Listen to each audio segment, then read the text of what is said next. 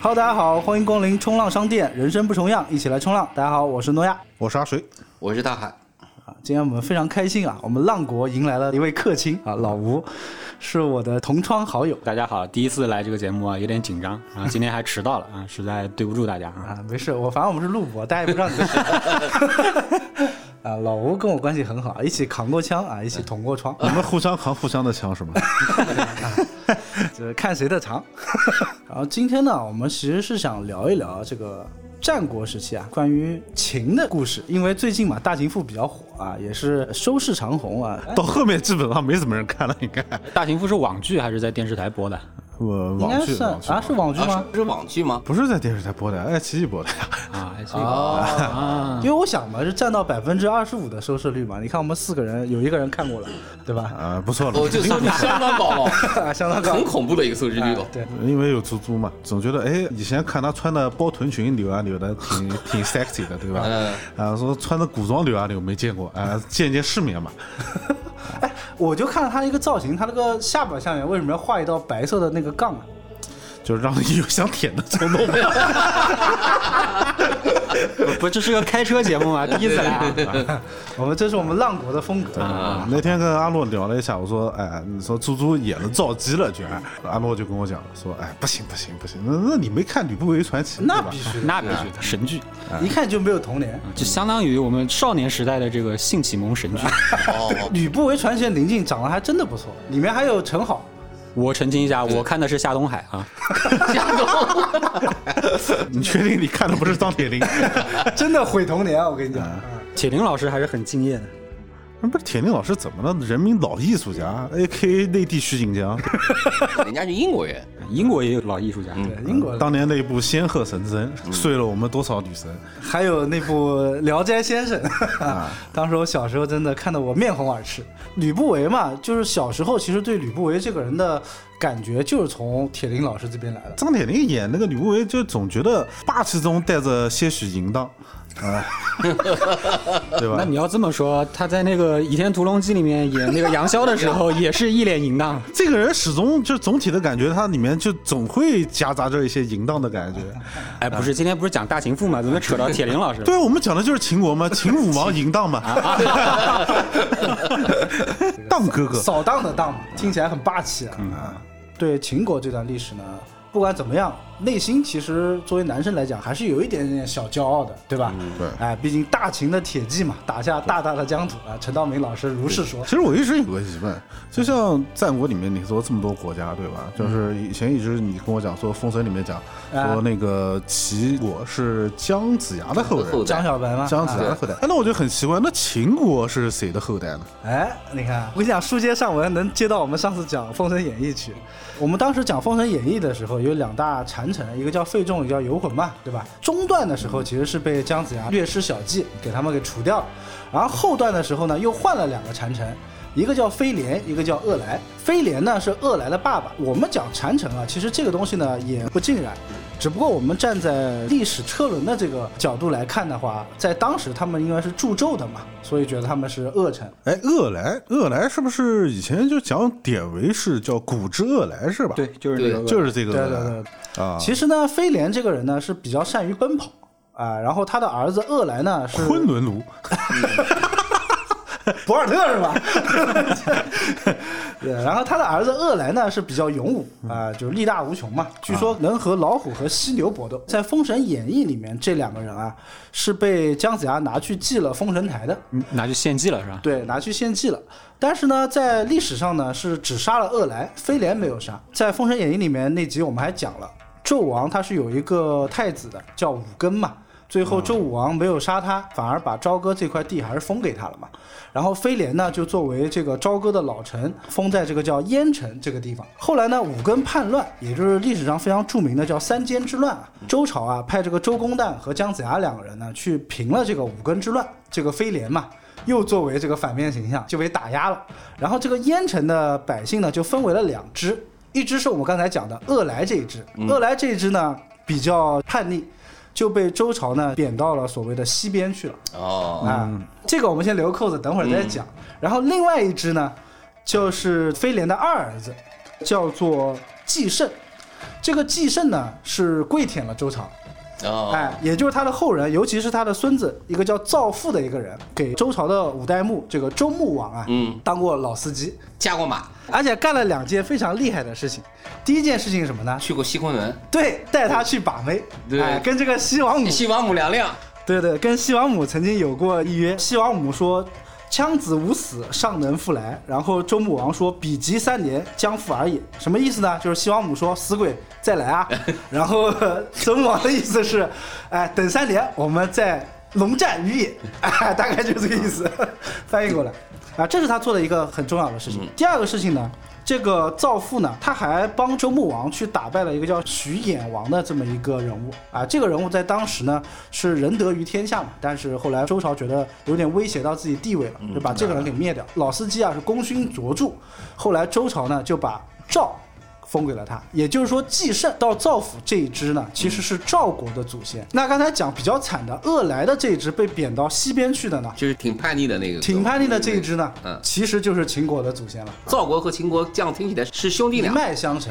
对对对，对，周朝的这个八代目啊，叫周孝王，嗯，哎，因为他的上一代君主呢被西戎打的直接是迁都了，拿到八代目这个周孝王的时候呢，想办法又把失去的土地又打回来了嘛。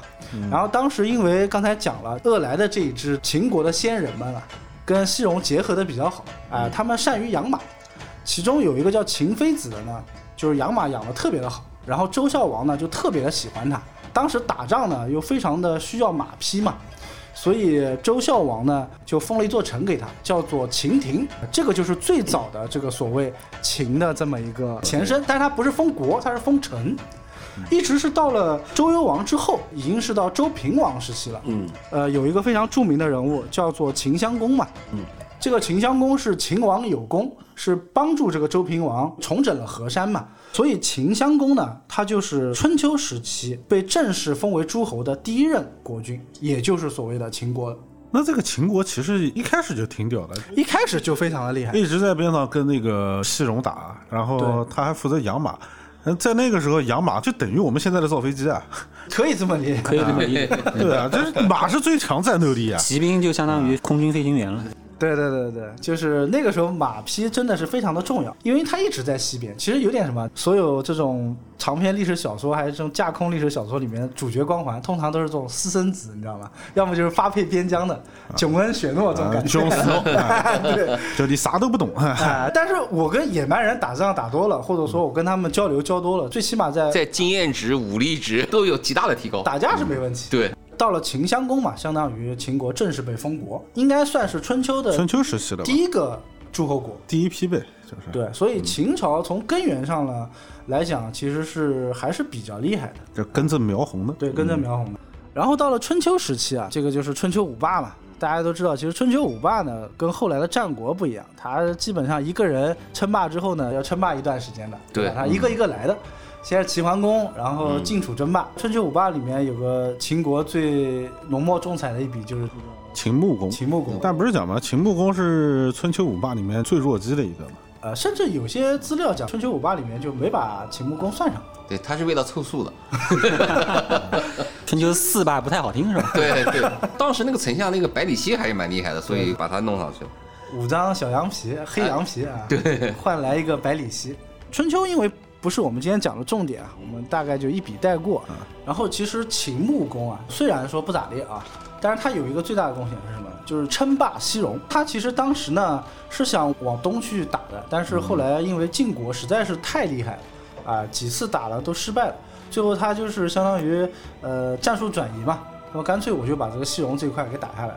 因为他称霸了西戎，所以被周天子呢给了他一个称号叫西方诸侯之伯，意思就是西方这边哎称你为老大。大秦赋里面也一直在提及一句话，叫做“秦统一六合”嘛，对吧？是奋六世之余烈，几代人的努力嘛。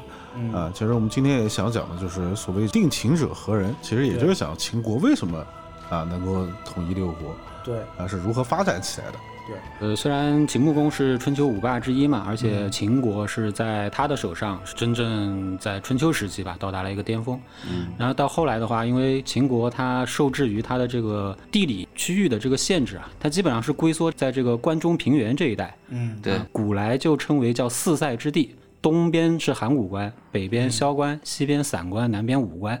嗯这四个关隘，你如果把它一堵上，那真是千军万马你也进不来。这不挺好的吗？是挺好。嗯从地理位置上来说的话呢，它有这个四道关隘的这个天险，啊，防守起来基本上没什么压力。易守难攻。扩张的话，其实还是比较费劲的。为啊什么比较费劲呢？因为从秦穆公之后啊，一直到战国初期到秦孝公的这个时候，嗯这几代人经过不懈的努力啊，秦国终于从五霸之一嗯嗯，混成了这个二流国家，老祖宗的家业都败光越 了。混越惨。越混越惨。到秦孝公这个时候，已经惨到什么地步了呢？已经是崤山和函谷关已经全部被魏国掌控住了。嗯也就是说，四塞之一的这个最东边最要紧的这个函谷关，已经被魏国踹开大门了。东边的诸侯国想来你秦国家里坐坐，那是随时来都可以来。从东边的崤山和函谷关进到关中平原之后，那就是一马平川，八百里秦川嘛，那基本上是无险可守。往北走，往南走，好像都不好走。往北走是陇西高原，那个地方基本上是没办法开发的贫。瘠啊，往南的话就是秦岭，过了秦岭才到巴蜀之地。对秦岭的话本身就是很难翻越的一座大山，这个是地理上的一个隔绝。往西的话就更没办法搞了，往西的话都是这个边陲的这些少数民族以及这个沙漠荒地了，这个没办法开垦。而且关中平原呢，本身它的土壤啊，这个包括水利资源方面就没有中原地区那么富庶，所以当时它的粮食产量也跟不上，军队呢也打不过别人。就光守没有用，东边的各个诸侯国平时这些会盟啊、开会啊、这聚义啊，这些不带他玩儿不带他玩儿不带他玩儿了，已经不带他玩也不带他玩儿儿了。所以当时秦国真的算是这个战国初期啊，在战国七雄里面算是小嗯透明，真的是小透明，算真的是一个二三流国家了，已经混到。主要也是因为那时候魏国太厉害了吧？呃，魏国一直拿秦国开刀嘛，是为了抢他的河西之地嘛，对也就是后来魏国的这个西河郡。这个地方是很富有吗？呃，我觉得是战略嗯位置。富有倒谈不上，对主要战略位置比较要紧。嗯，当时三家分晋之后，魏国其实是最强的一个是的国家，他用这个李悝为相，吴起为将嘛。嗯对就吧是也是进行了一轮变革，就商鞅其实是仿照了很多吴起变法的东西，但吴起变法说是并不成功，是吧？嗯呃，对吴起变法是在楚国，魏国那个是李悝变法。当时商鞅变法呢，它确实是基本上以李悝变法为蓝本，相当于战争机器的一个升级版。对，哎，那我有个疑问了，那那个时候是不是就是每个国家都很流行玩变法？应该说，李悝变法是从战国开始算是变法的这个始祖是对啊，是李悝当时在战国时期第一个提出的变法，一个把这个原来的井田制啊。改成了给农民分封田地。第二个，它是在军事上有这个改革，它是建立了这个魏武卒。对其实军事上的改革，吴起起到了很大的作用。啊、应该说他们两个人相得益彰。对，然后他还给魏国制定了法律，叫法经。商鞅所谓的这个法家，其实是对他们有一定的传承的。对，其实当时对变有法的传承几个政治家，你像李悝、像商鞅、像这个吴起，都是法家，对都是法家对。嗯嗯，儒法道墨这几家是影响比较大的几家。对对但是呢，为什么法家是受到当权者的更青睐呢？因为维护了统治阶级的利益。对，那儒道和这个墨。基本上跟他的执政的思路啊，嗯包括提升国力啊、兼并扩张啊，这个其实不是那么太契合。只有法家给统治阶级带来立竿见影的一些效果。对，就讲一个刚才讲到魏武卒啊，以前的人家打仗呢，其实是这样，我需要打仗了，哎，那你就不要种田，你就过来帮我打，也没什么好处，死了反正也无所谓。但是呢，吴起开始在魏国练这个魏武卒之后呢，相当于是职业化的雇佣兵。雇佣兵就我是会给你发工资的，对然后如果你正常打仗，比如说杀人，我是会给你一定的授勋和一些爵级的，就是有报酬。对，有。报酬的，甚至我会给你分田，我会给你各种好处，减税啊之类的。而且退伍之后的福利待遇也很好。对，然后第二个的话就是魏武卒强悍到什么地步呢？你怎么样能够当选这个魏武卒啊？就是首先也要披三重铠甲，就是从头到脚都要绑重甲嘛，有皮甲有重甲，还要背五十支弩箭，然后再拿着这个 长戈，花半天的时间跑四十公里，相当于一个马拉松全马。对他嗯这套全副武装下来，基本上三四十斤的重量，急行军一天四十公里，你随便拉一个魏武族的士兵到今天来参加奥运会，什么铁人三项，那基本完全没有这个都 OK 的，完全没悬念的。对对，所以在这种情况下，你一个兵抵得上人家十个兵，哎，那魏国牛逼是他的步兵牛逼了，步兵重步兵应该算是、对啊重步兵嗯全副武装的。他这个步兵有射箭的功用，呃，又拿着这个长戈，然后身上还会带粮草和药，就所嗯相以当后于来当时嗯魏国的一支特种部队，对，而且一开始的时候只有七万人，其实七万人在战国不算多了。但是为什么刚才讲说秦国被魏国就压着打了呢？打成小透明了嘛，就是因为一直在争这个河西之地嘛河西之地魏国抢下河西之地之后，把它改成了叫西河郡嘛，郡守就是吴起。既然说到吴起了，顺便再带一句吴起吧，他可以说是战国初期的一大战神，对对他创下了叫七十二战无一败绩，打了七十二场仗，他应该是赢了六十六场，打平了六场，一场都没有输。兵家四胜嘛，号称亚胜吴起。到战国后期的这个历史上赫赫有名的杀神白起啊，嗯他的这个名字啊，其实就来源于吴起啊就是吗对，因为是白起他爹啊，特别崇拜吴起这个，向他啊致敬哎是吧向吴起致敬。结果白起呢，确实也不负这个起这个名字啊，最后成了这个战国末期的一大杀神。当时在呃秦惠公的时候，他是举秦国全国之力，号称五十万大军，吴起只用了五万个人。就带他们全部灭掉。这场仗打下来之后，整个秦国就很亏空了，哎， 对，歇了逼了。 因为魏国当时在战国时期可以说是整个战国时期人才的集中输出地啊对到了秦孝公他当政开始呢，立志要改变这个秦国的这个现状。嗯商鞅变法就是在秦孝公这一代开始的。说到商鞅变法的话，当时是秦孝公他颁布了一个叫求贤令，他觉得咱们秦国不能再这么过了，人才又匮乏，土地又贫瘠，嗯什么经济军事都跟不 上。啊，开发了最早期的 BOSS 直聘，对啊，找 工作跟老板谈，对对，啊来他直接跟我谈，秦孝公颁布了这个求贤令， 向其他各个诸侯国征求这样的高素质的人才。嗯，商鞅当时在魏国，当时魏国的这个国君是魏惠王。魏惠王当时有一个宰相叫公叔痤，对，古代人这名字很奇怪啊。公叔痤是真的很挫，就是这个痤是痤疮的痤是吧？对，痤疮的 痤复姓公叔单名一个痤啊，已经是年老垂危了，已经快不行了。然后魏惠王就去看他，说：“你这个身体已经一天不如一天了，你看后面这个后继人，你推荐谁来做？”公叔痤就向这个魏惠王推荐，我有一个随从叫公孙鞅，这个人是个大才。你叫公孙阳啊，，对商鞅原名叫公孙鞅，公孙鞅啊哎，说公孙是王族子孙的意对思对是吗？对，是的，魏惠王当时就傻了，因为嗯公啊孙鞅当时完全没有名气，就是这个公叔痤的一个随从，也不在这个班子成员 里面。相当于说我有个司机，哎，这司机挺屌的，哎，接 对，我差的不多这位意 思。我有个司机或者我有个秘书这样的啊可。能这司机都算不上。啊那个时候会驾车还是一项技术活啊，魏惠王心里就说：“你是不是这 个病糊涂了，定糊涂了？嗯你就推荐一个这么一个名不见经传的人物给我。”啊对。然后魏惠王就没搭话。然后公叔痤看出来魏惠王心里面在打鼓，转头又对魏惠王说：“如果这个人，大王你不用的话，那你就赶紧把他杀掉。”啊，这个人的话，如果你放他到其他的国家，那将来对魏国是一个大祸患。事实上好像也确实如此。呃，魏惠王并也没有屌他，就是说你死就死了，话还这么多， 他只是出于礼节来看看你拉着他走到这么两难的境界，对老皮儿烦死了，魏惠王啊，然后就没搭理这茬，然后就走嗯了。转头这个公叔痤啊，就把这个公孙鞅叫过来了，嗯说：“刚刚那个大王来看我，我向大王推荐了你啊、大王也没有说不用你，也没有说用你。嗯，我跟大王说，如果大王你不用公孙鞅就要把你的话嗯宰，掉了。你就赶紧把他杀掉。”反正我死了，关我屁事。嗯公孙鞅当时也没当回事，啊，这还不当回事啊？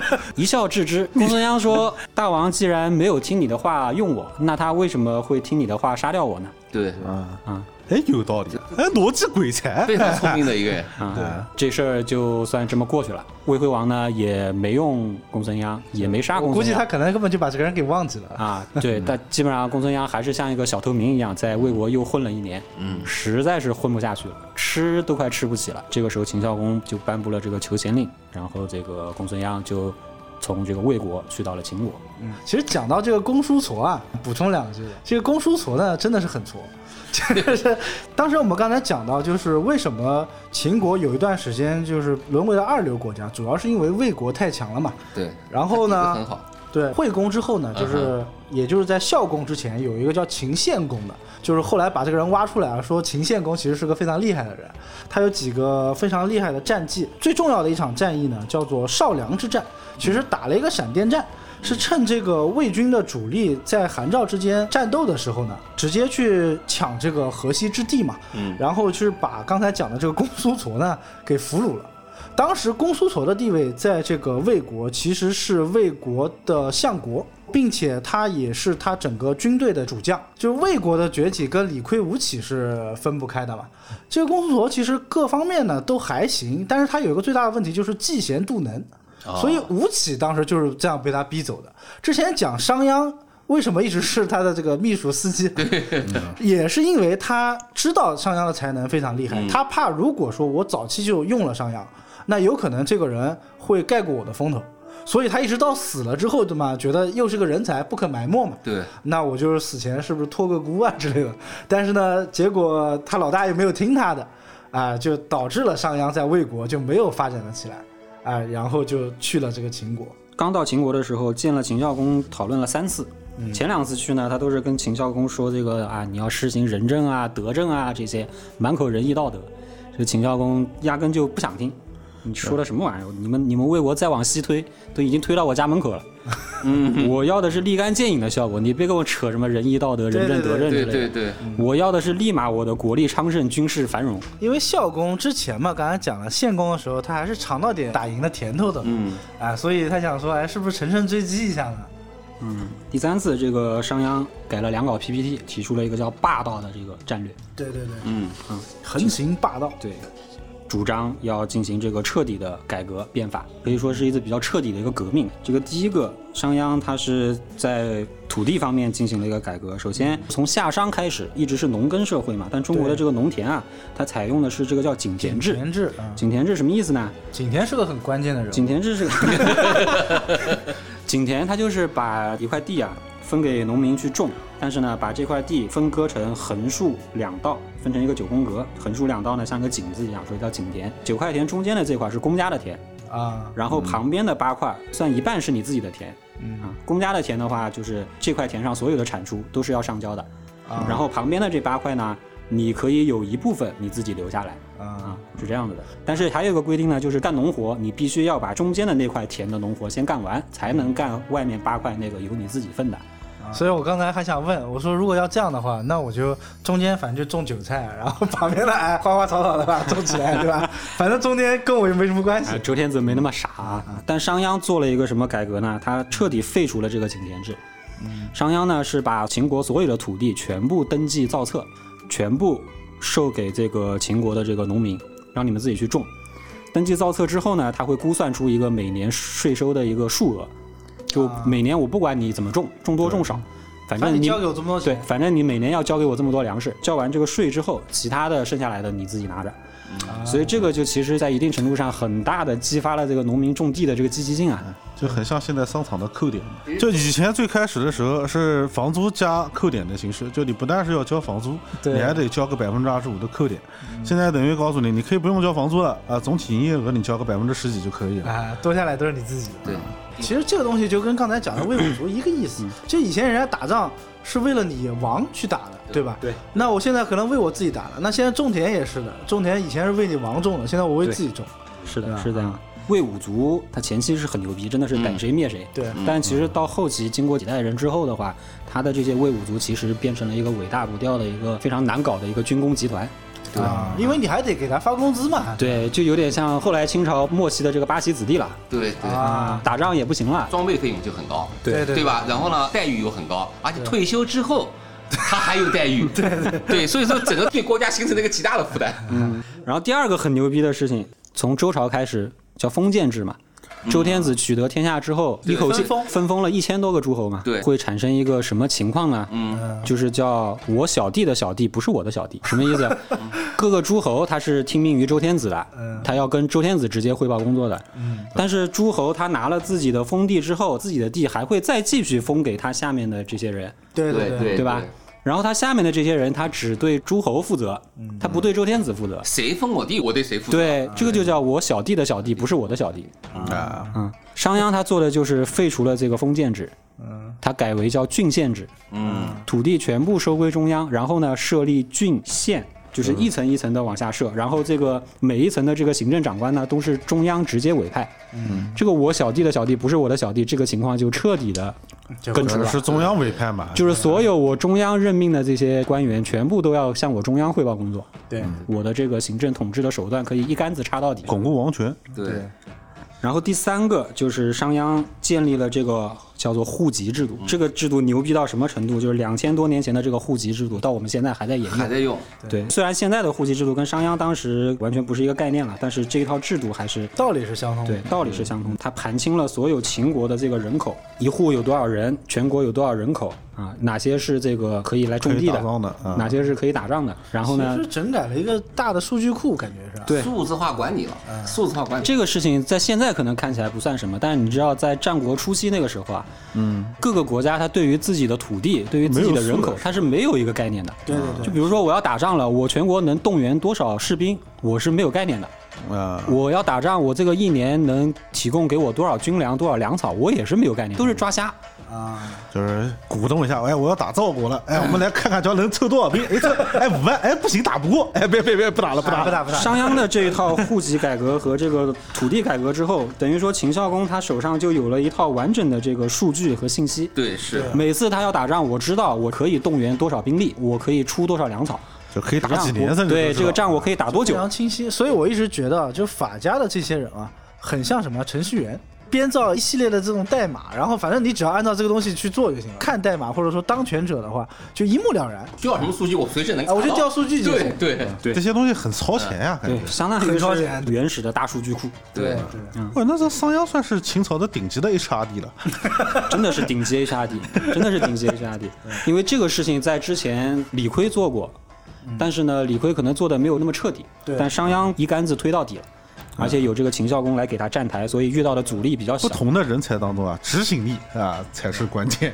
其实站台的人也很重要，因为商鞅变法，我自己认为啊，它最大的一个原因啊，主要是秦孝公太挺这个真的是说到点子上了。如果没有秦孝公力挺的话，商鞅这套变法是不可能做下来的。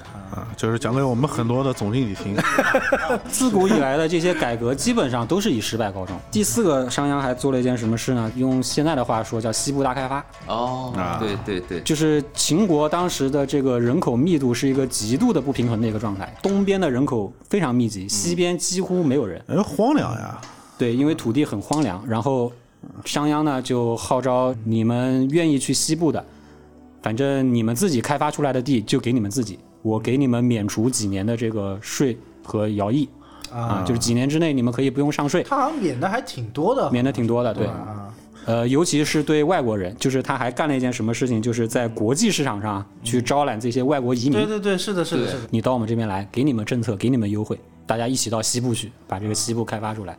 一方面是拓宽了秦国的这个耕种的土地，直接的效益呢就是提高了这个粮食的产出，以及带来了这个比较大的一个人口的输入吧。嗯土地评级归评级嘛，土地评级是这样子的，在春秋之前，基本上还是以这个石器和青铜器为主，因为那个时候冶铁技术还没有达到一定的程度。刘根是在战国中期才开始盛行的，呃，因为原先的这个根据啊都是石头，为什么中原地区它是属于这个经济最发达、比较富庶嗯啊的？因为它的土地松软，比较好开垦。哦，用石头刨刨就可以了。 你到 秦国那，不用费劲就你到好了秦呀国汉中平原，甚至到更往西的地方，土地太硬了，对对对，我用石头凿，我根本凿不动，我怎么对开发？石头没办法碰石开头发。对农具还他妈没有地硬，对，后来就是到了战国，冶铁技术有了一个飞跃，铁具开始普及，大家农耕都开始用铁具了，那基本上可开发的土地又变得很多了。嗯因为其他国家的历史我可能没有很详细的追究过，但是秦国好像有不少代的这个秦相啊，都有这种政策，就是去吸引其他国家的流民，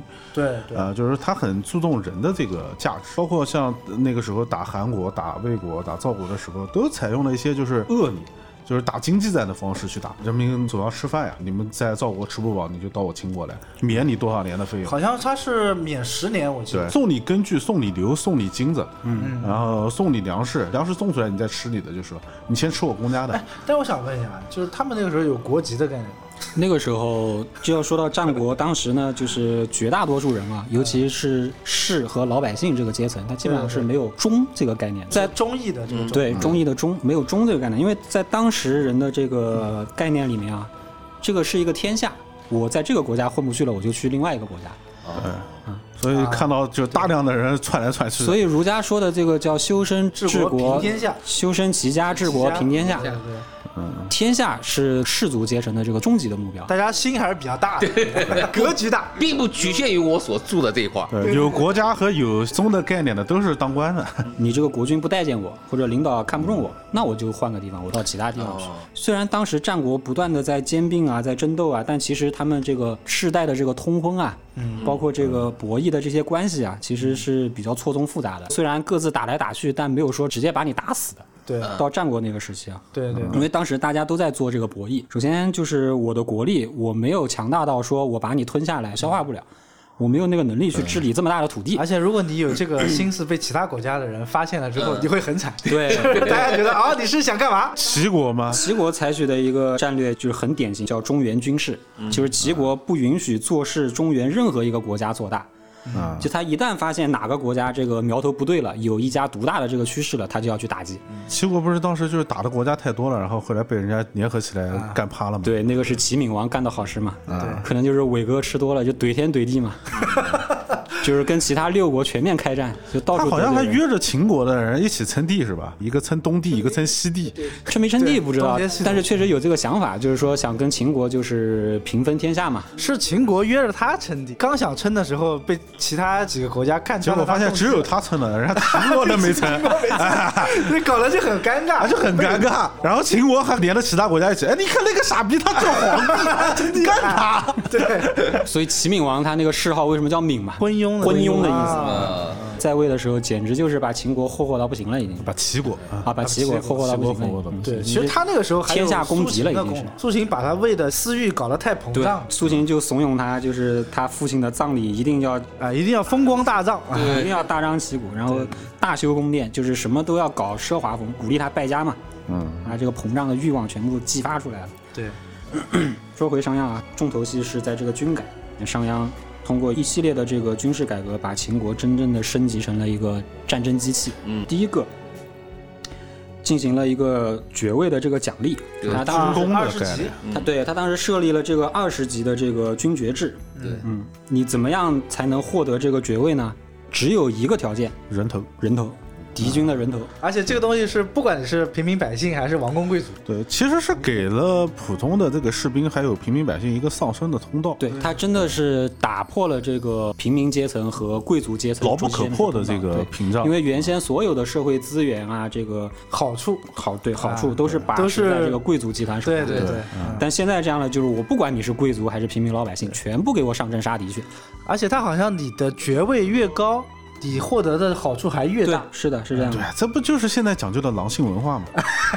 砍一个绩效敌人的脑袋升一级，定下了很明确的 KPI 嘛。对啊对对啊对，对 KPI 指标，然后这个达成的方法，对然后这个考核的这个具体的细则都给你定的好好的，对你只要照着做就行了。哎，我觉得这个其实蛮阴险的。你想那个时候几个国家打仗是很平常的事情，对吧？对，。你可能砍个一两个人， 然后你就挂了。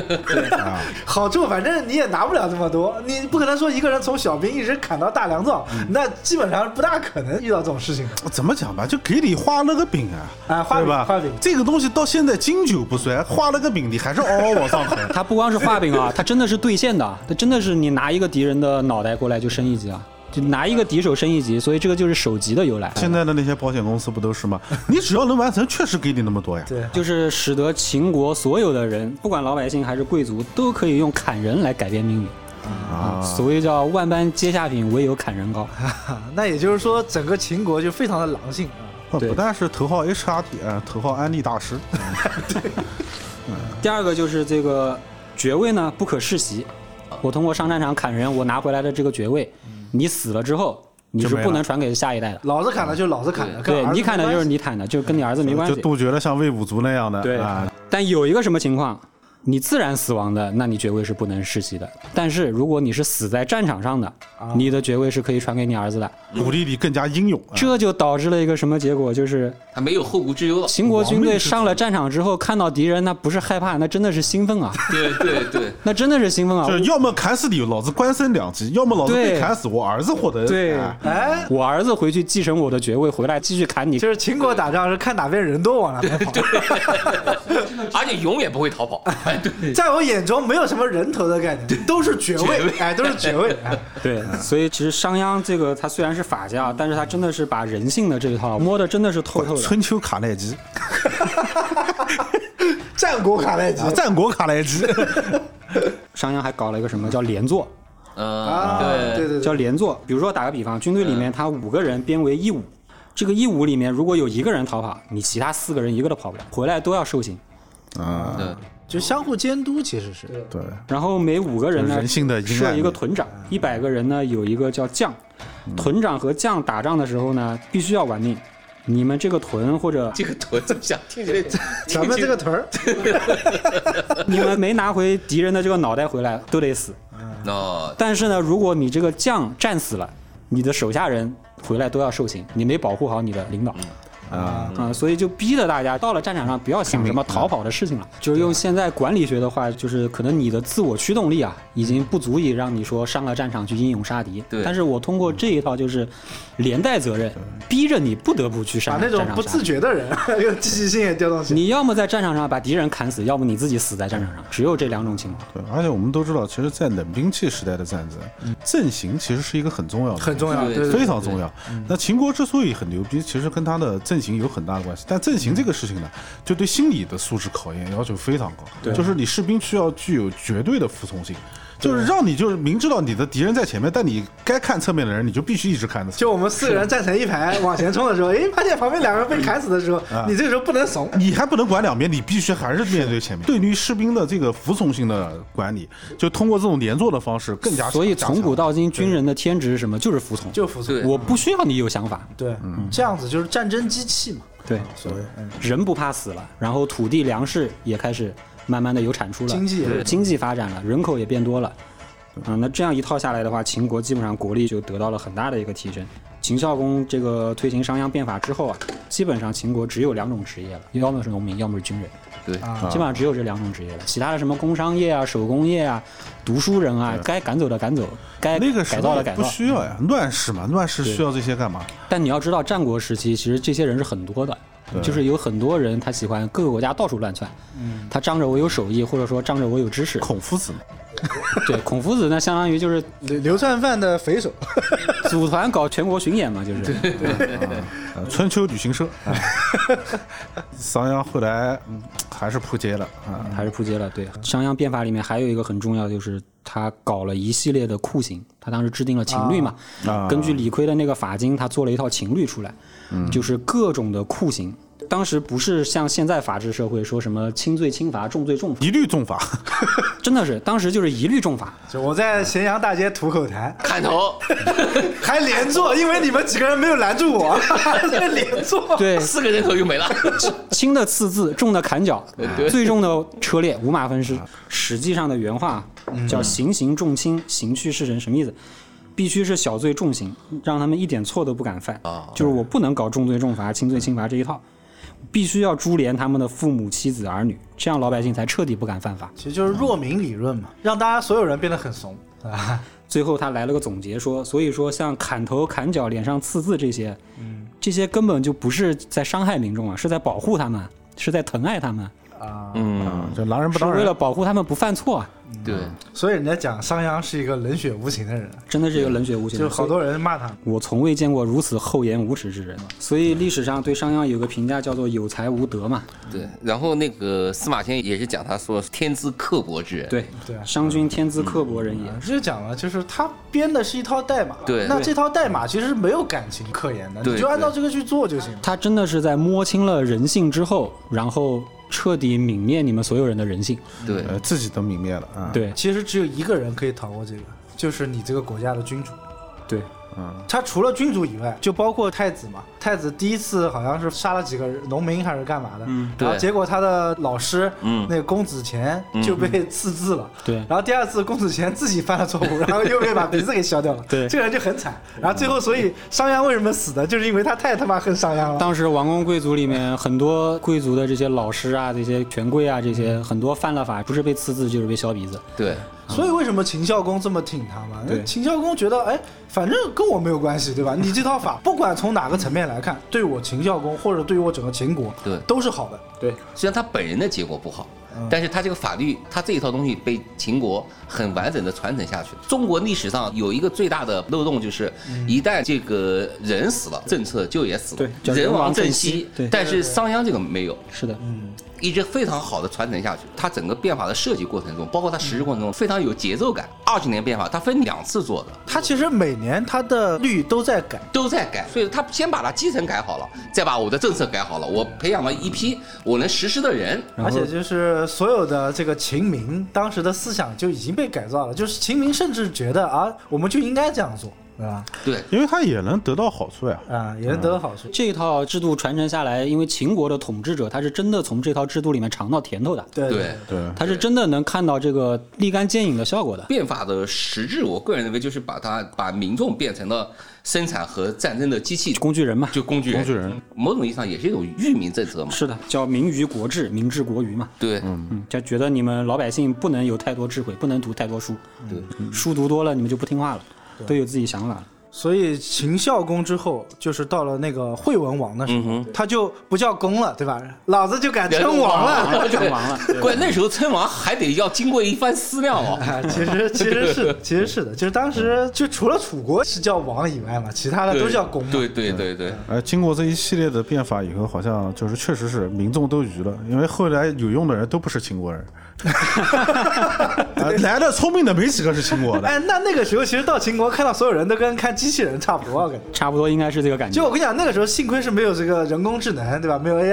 然后要是有 AI 的话，怪商鞅一个人就带领一批 AI，可以成立一个非常强大的。而且商鞅他牛逼还牛逼在一个什么地方？他不光是一个政治家，他还能带兵打仗啊！他嗯对带兵对嗯打过魏国，而且还用了一个在当时人看来很不耻的一个很下作的一个手段。嗯当时是什么时候呢？是秦孝公二十二年，公元前三四零的嗯时候。在这个前一年，魏国刚刚是跟齐国马陵大败，啊，庞涓被孙膑给嗯杀干掉了，太惨了啊。。基本上魏武卒在那个时候就覆灭了。魏武卒基本上精锐尽失 嘛。嗯然后当时这个商鞅就提议说，魏国刚刚被齐我国们要趁机捞打得一一笔了当啊，嗯把，哎，就赶紧趁他病要他命对，啊。然后秦孝公就同意商鞅发兵，当时商鞅是这支部队的总司令。然后魏国那边的这个防御军总司令是魏国公子昂，啊哦，公子昂，因为商鞅他原来在那个魏国的时候啊，他跟公子昂是好朋友，啊，关系还不错，两个人玩的，而且一起在那个公输痤那边一起当过同事啊，所以关系处的是很好一的起。骂过公 主，这样很容易贴近彼此的关系。对， 然后商鞅当时就利用这层关系，就给公子昂使了个诈。嗯，他说：“这个以前我们好朋友嘛，又是老同事，嗯，对吧？现在我们各自是两军的这个统帅啊，各为其主，啊。虽然秦孝公让我来打魏，但是我其实我一点都不想打。”嗯啊，然后这样吧，我们就和平谈判。公子昂就同意了，很单公子昂纯。说好的，然后商鞅说打他。公子昂就很傻很天 真啊，手在后面使劲挥，哎，上上上，哎，当时酒席上都是气氛非常融洽，喝到一半，突然后面的这些刀斧手、卫兵摔杯为号，突然冲出来，把公子昂就扣下了。哦，商鞅就让他的部队全部换上这个魏国士兵的服装，跟着魏国士兵一起混到魏国大本营去，然后把魏国打得一败涂以地。结果论的人啊，这个事情呢，你可能放到现在来说，哦，这个人战术很牛逼。 就是人之见天下无敌嘛。 对啊，其实你在战国那个时候，其实人的信义啊、道义啊还是主流。对对，就是一个大人物，你在外交文书上你都能做这种手脚，搞这种诈骗，就很令人不齿。啊对，对，他是一个极端的这个功利主义者。这种人啊，就是留着也没什么好 处。你所以说，你看秦孝公死了以后，啊就秦孝公也没有保商鞅，秦孝公他其实我觉得没有必要找他了。对，就是死了以后，我甚至觉得就是一定会跟儿子讲，我死了以后你镇不住商鞅的。这个就要说到商鞅最后的结局了，也是现世报，就是秦孝公死了之后，他的这个最大的这个站台的人倒掉了，没有了嗯，秦惠文王继位嘛，因为各个贵族已经是恨死他也得平息就是氏族的怒对火，，秦惠王上位之后就开始全国通缉商鞅，商鞅就开始逃离了秦国。他骗公子昂那件事情，导致其他国人人又不 留他。他居然还有脸跑到魏国去，所以那个魏国压根就没让他入国境。然后呢，因为当时秦律里面私人是不能开旅馆的，都是公家的，啊，啊、所以商鞅当时跑了也没地方住。哎，心想老子当年改革的太彻 底，没给自己留条后对路。他真的是改革太热情，他所有的这一套律法最后全部报应在他自己身上。对，实在没办法，他跑回了自己的封地商地，因为他当时就是因为这个骗了公子昂，然后把魏国打得割地求和这件事情啊，秦孝公给他封了商这块地方，所以他后来叫商鞅嗯啊，在那边被捉住了，然后最后是车裂，五马分尸。然后有什么好说的呢？他在秦国改革，有多少人因为他的改革而受到了这样的刑罚？对，因为当时秦惠王的很多老师都被他割了鼻子嘛。对，对，但是秦惠王有一个很贤明的地方，就是他恨商鞅归恨商鞅，但商鞅留下来的这一套制度啊，一他点都没动。对他还是继续往下推行了。对他知道这个东西是强国之法不，愧是惠文王，他还是比较有智慧的。而且他后来就是重用了张仪嘛，用连横之策破了合纵之策嘛。就是当时苏秦合纵已经合纵到，就是我觉得苏秦简直就是深海郎中 郎，你知道吧？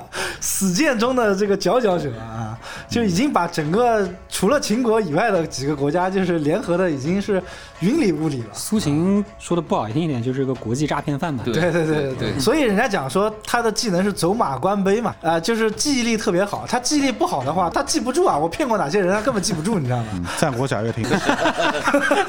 苏秦最开始他是去的秦国，想去秦国发展的，那直接被轰出来了，想帮秦国去打其他六国的。啊、但后来被秦国赶出来之后，就是去了燕国，开始搞他的这套合纵的这个理论嘛。对他跟张仪有一个很牛逼的地方在于什么呢？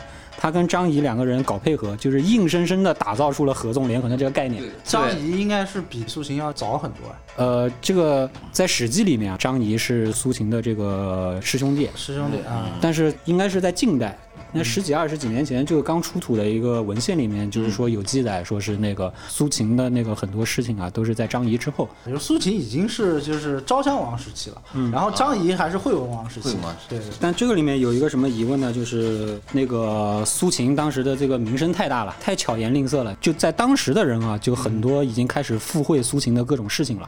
啊，就很多事情其实不是苏秦干的，全部附会到他身上，说都是苏秦干的。对很有可能说就是之前出土的那些文献啊，有可能是司马迁在写《史记》的时候啊，已经去伪存真过了，有可能就是伪书。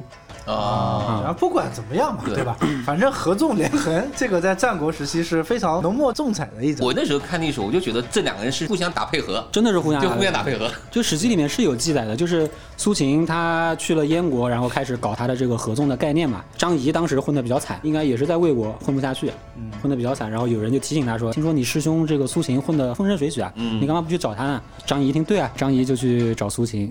然后直接被苏秦骂回来了。以前大家一起做同学的时候，你多牛逼啦！你再看你现在混的什么样子啊？虽然你是班长，对，虽然你是班长，但是看看我现在啊，配六国相印，你算个什么东西啊？把张仪羞辱了一番，羞辱的不成样子啊。然后张仪就铁了心要去秦国，啊他就恨死苏秦了。对，然后到了秦国之后呢，遇到一个贵人，这贵人不知道什么名字。反正就各种帮他，又是给他送钱，又是给他送房子，又是给他各种打点，然后张仪就很感激他。然后一切都搞定了之后呢，他在秦国也能说上话了，然后那个贵人就突然就要走，然后张仪就再三追问，后来那个贵人就告诉他说，其实我是苏秦派过来的。哦，其实就是苏秦当时用了激将法，把张仪激到秦国，然后让张仪在秦国搞连横，苏秦在内内六国搞合纵，对然后我觉得这个故事其实又是把苏秦的能力又给放大，对对吧？他跟张仪两个人就是互相配合，深深的就是打造了一个蓝海市场，就叫合纵连横。对，啊，顺便科普一下合纵连横什么意思？合纵就是秦东边六国，它基本上是从北到南一条 竖线韩下赵来。魏燕楚所以叫合纵啊，对然后连横就是秦国往东出西去嗯秦，其他六国都是东西一条横线，我就叫从连哪里横。来？ 骑行吗？不是？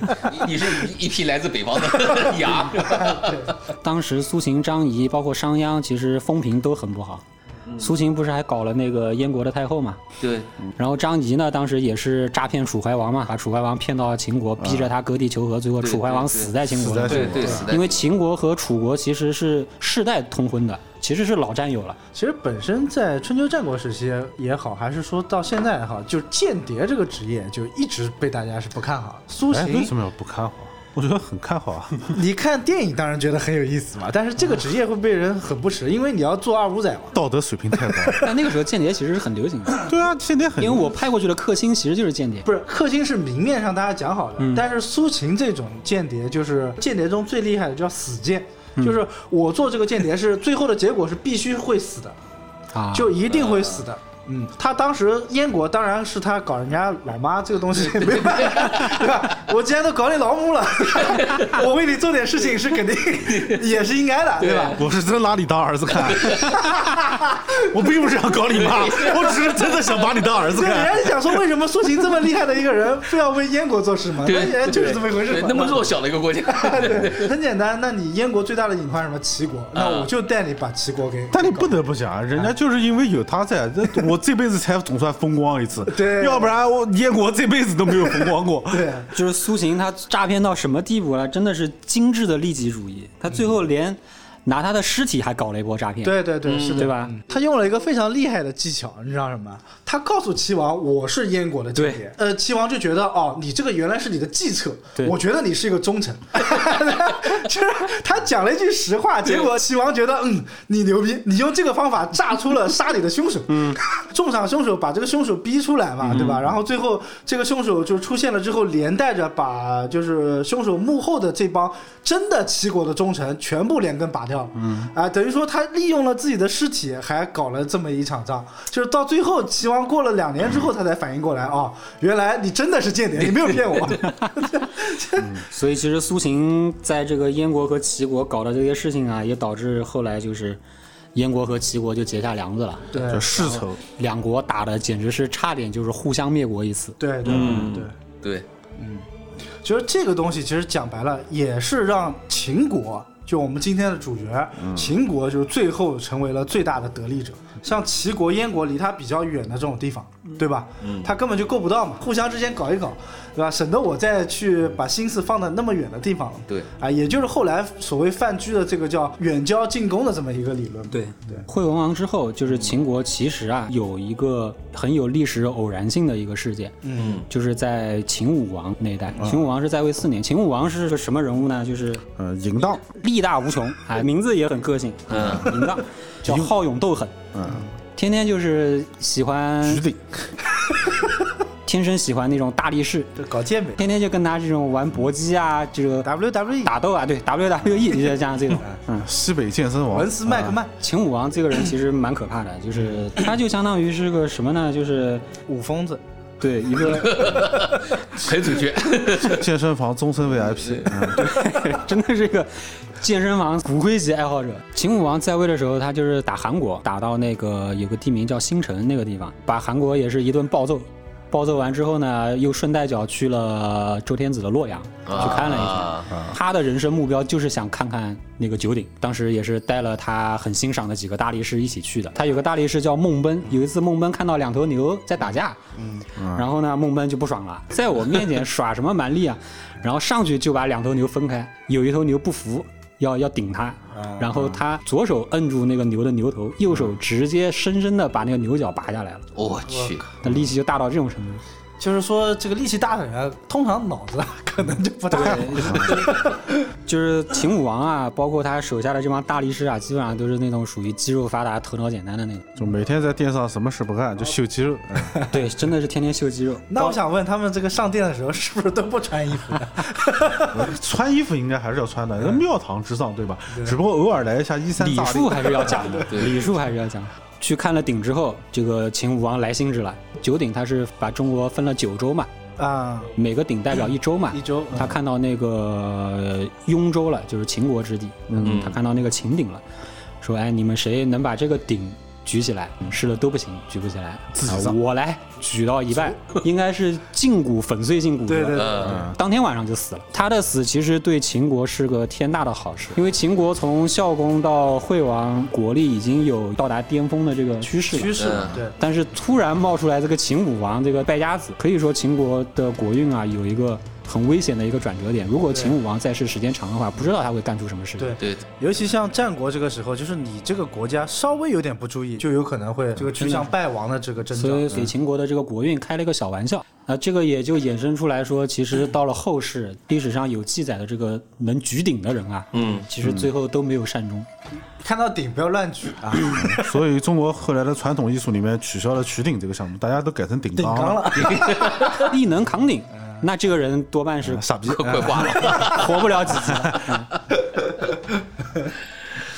其实后来因为这个武王的死啊，他掀起了这个秦国内政的一个小内斗。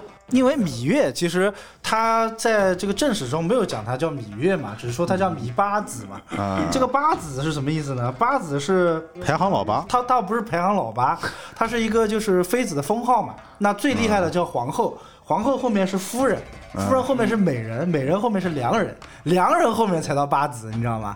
所以芈八子排名蛮靠后的 吧？对，所以说排名比较靠后。当时那个老臣叫初里吉嘛，嗯对这个人他是和惠文王的皇后，叫惠文后，是想拥立公子壮，也就是武王的这个弟弟，啊哎，去当新的国君的。芈八子这个时候呢，他有一个弟弟叫魏冉，就是大家都有一个牛逼的弟弟。哎，都有一个厉害的弟弟。这个魏冉呢，当时在秦国其实是，呃，算是非常厉害的一个人物而，且这个魏冉跟芈八子啊是同母异父的，同母异父，对。啊，同母异父的弟弟。他有一个同母异父的弟弟叫魏冉，他还有一个同父同母的弟弟，嗯叫做芈戎，芈戎。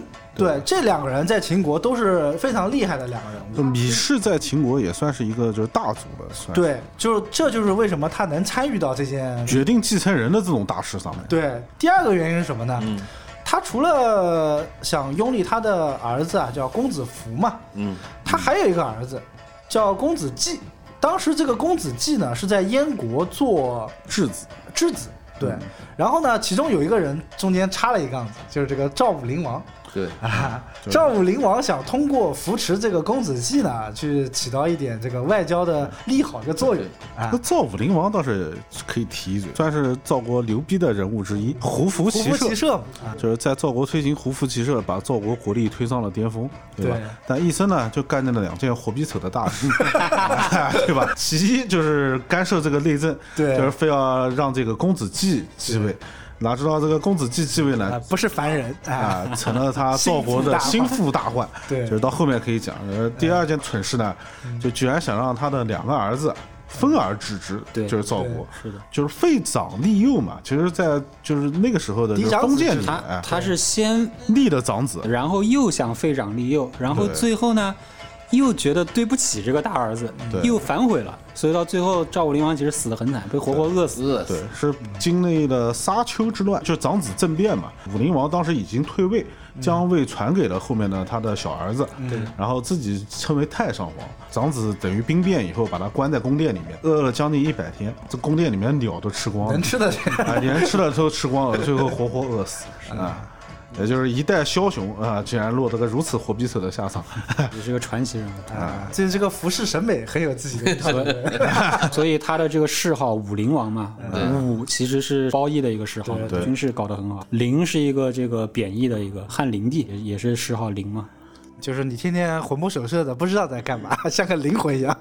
就是没有真的是灵魂不知道在干嘛。就是前期是一个很英明的王，然后对后期有点昏庸啊。对，然后讲回这个米八子啊，就是米八子就在这场权力斗争中呢赢了。哎，毕竟那个时候赵国还是很强大的嘛，就是有这个赵国的外援，再加上自己的这个两个非常厉害的弟弟，就是拥护了这个所谓的公子季啊，被人称为待机时间最长的一个大魔王，也就是这个秦昭襄王。秦昭襄王啊，这个昭字呢，就是形容他其实长得很帅，仪表比较工美啊、香呢就非常厉害了，很多东西都可以表现出香，比如说开天辟地，对吧？比如说你打仗，或者说是你这个威德抚远。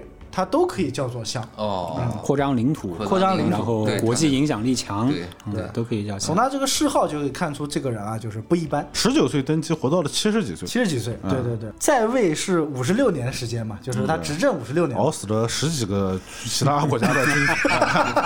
那个时候人太短命了，他能活七十几岁太惨了。根据推断啊，当时那个商鞅变法，它有一个情律，户就籍是嗯制度吧，有一个就是秦国的这个成年男子，二十岁成年，嗯，二十岁成年之后，先给你一块地，你先种三年，啊种了三年之后，你拿着你这个收成的这些粮食来参军，你二十三岁参军，呃，两年之后你还活着再回去，如果国家有事了再征召你，呃，最后是到五十六岁，五十六岁到五十六岁就不再征召你了。哦，退休了，对，就退就休光荣退休了，所以很有可能说是这个根据推测啊，就是当时秦国人的平均寿命啊，到不了五十五岁啊，这样的。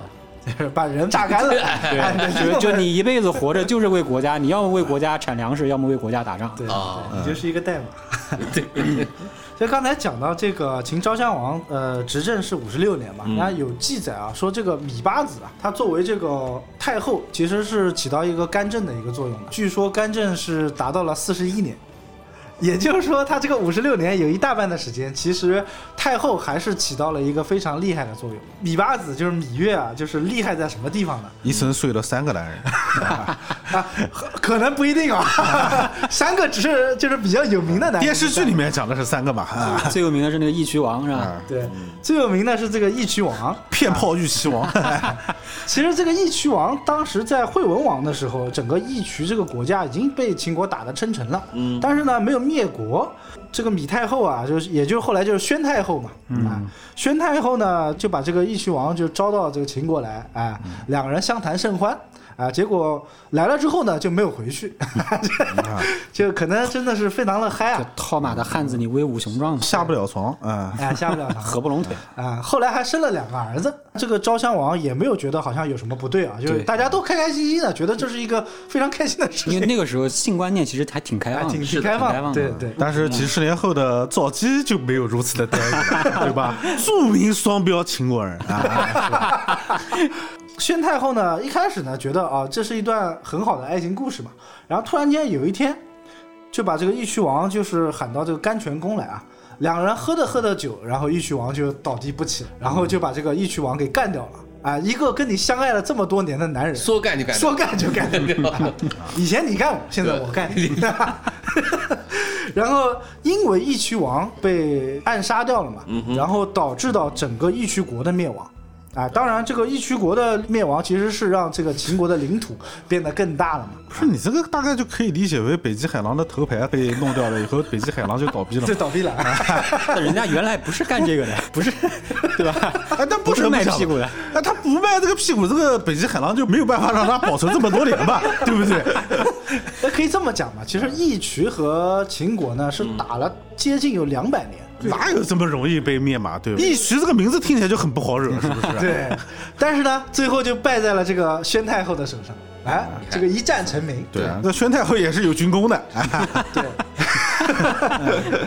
然后第二个刚才讲了，就是排除异己嘛，嗯最后是把整个惠文后这一支啊，包括公子庄啊这波人全部给干掉了，灭门了啊！宣太后还讲过两个非常著名的虎狼之词，虎狼之词。哎，当时这个楚国去打韩国嘛，然后韩国不是跟秦国离得非常近嘛，对然后韩国的人呢就向秦国去求救，然后这个时候就找到了宣太后，宣太后讲了这么一段话，她说：“妾是先王也，先王以其臂加妾之身，妾困不疲也。”尽之妾之上而妾服众也，何也？ 什么意思呢？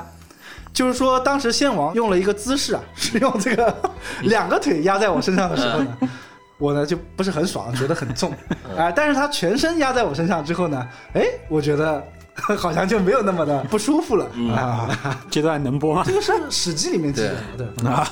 对，其实我觉得他这个比喻呢是非常的不恰当。你又没被压在下面，你怎么知道比喻恰当不恰当？真的是。呃他，你想，这是一个外交国政的一件大事，然后他却用了一个闺中之事作为话比喻糙理不 糙，对他意思是什么呢？我救你韩国，我自己又不能爽，对 那我救你干嘛？对韩国的事不感兴趣， 只对这个床上的事情感兴趣。先王以其臂其臂就是大腿嘛，说明宣太后啊，这个人啊，就是比较喜欢传教士体位。只是就是没没什么文化，但是话糙理不糙。其实我觉得这个比喻跟这个事情完全没有什么太大的关系，纯粹就是为了口嗨。我觉得可能当时刚哎爽，那完个，时候楚国都打不过韩国了，不是，是韩国向向向秦国求秦救，国韩国被楚国揍的不行了。对对对对，但是呢，其实当下呢是没有去发兵救援嘛，但是因为秦昭襄王后来的决断啊，也包括一些大臣的这个进谏，是觉得呃你去帮助韩国，其实对秦国还是有利的，对啊，分析了一些利弊之后，还是出兵去帮助了韩国了啊，但是就是说宣太后这个人就是的确是刚啊，在朝廷之上就敢讲这种事情啊。第二个呢，就跟他讲了他第三个男人嘛，魏丑夫这么一个男人，当时是他的面首，啊，就是宣太后当时挂的时候啊，就是他讲过，我死的时候，那请把这个魏丑夫拉过来跟我一起殉葬。哦，很敢，你知道吗？然后当时呢，魏丑夫是觉得我只是长得帅而已，我做错了什么事？他就去找他的这个好朋友啊，讲着我我怎么办才能让我不要去一起死嘛。嗯然后后来就是他的好朋友的名字我记不得了，啊，反正一个很重要的大臣就去跟这个宣太后讲说，你看啊。我们来分析一下这个事情啊。 如果说人死了之后呢，是泉下有知的，那以前这个惠文王嘛，啊，他看到你把魏首夫带过来，他会怎么想？你不是让他很难看吗？那他说没关系啊，反正一齐王也 在， 然后他想说，如果人死了之后是无知的，对吧？你要他又有何用呢？ 对不对？好两头堵死。哎，两个都死啊！最后宣太后想想，哎，算了算了，不要把自己搞得这么标新立异嘛。啊，呃是一个非常厉害的女人，嗯，确实挺厉害的。嗯，对，哎王者荣耀里面我们讲到芈月什么牛逼，哎会吸啊，吸啊能吸，哎，我们讲的吸血的吸，啊，吸血的吸，榨干了很多男人。嗯 这从智力上也是很有权谋的嘛。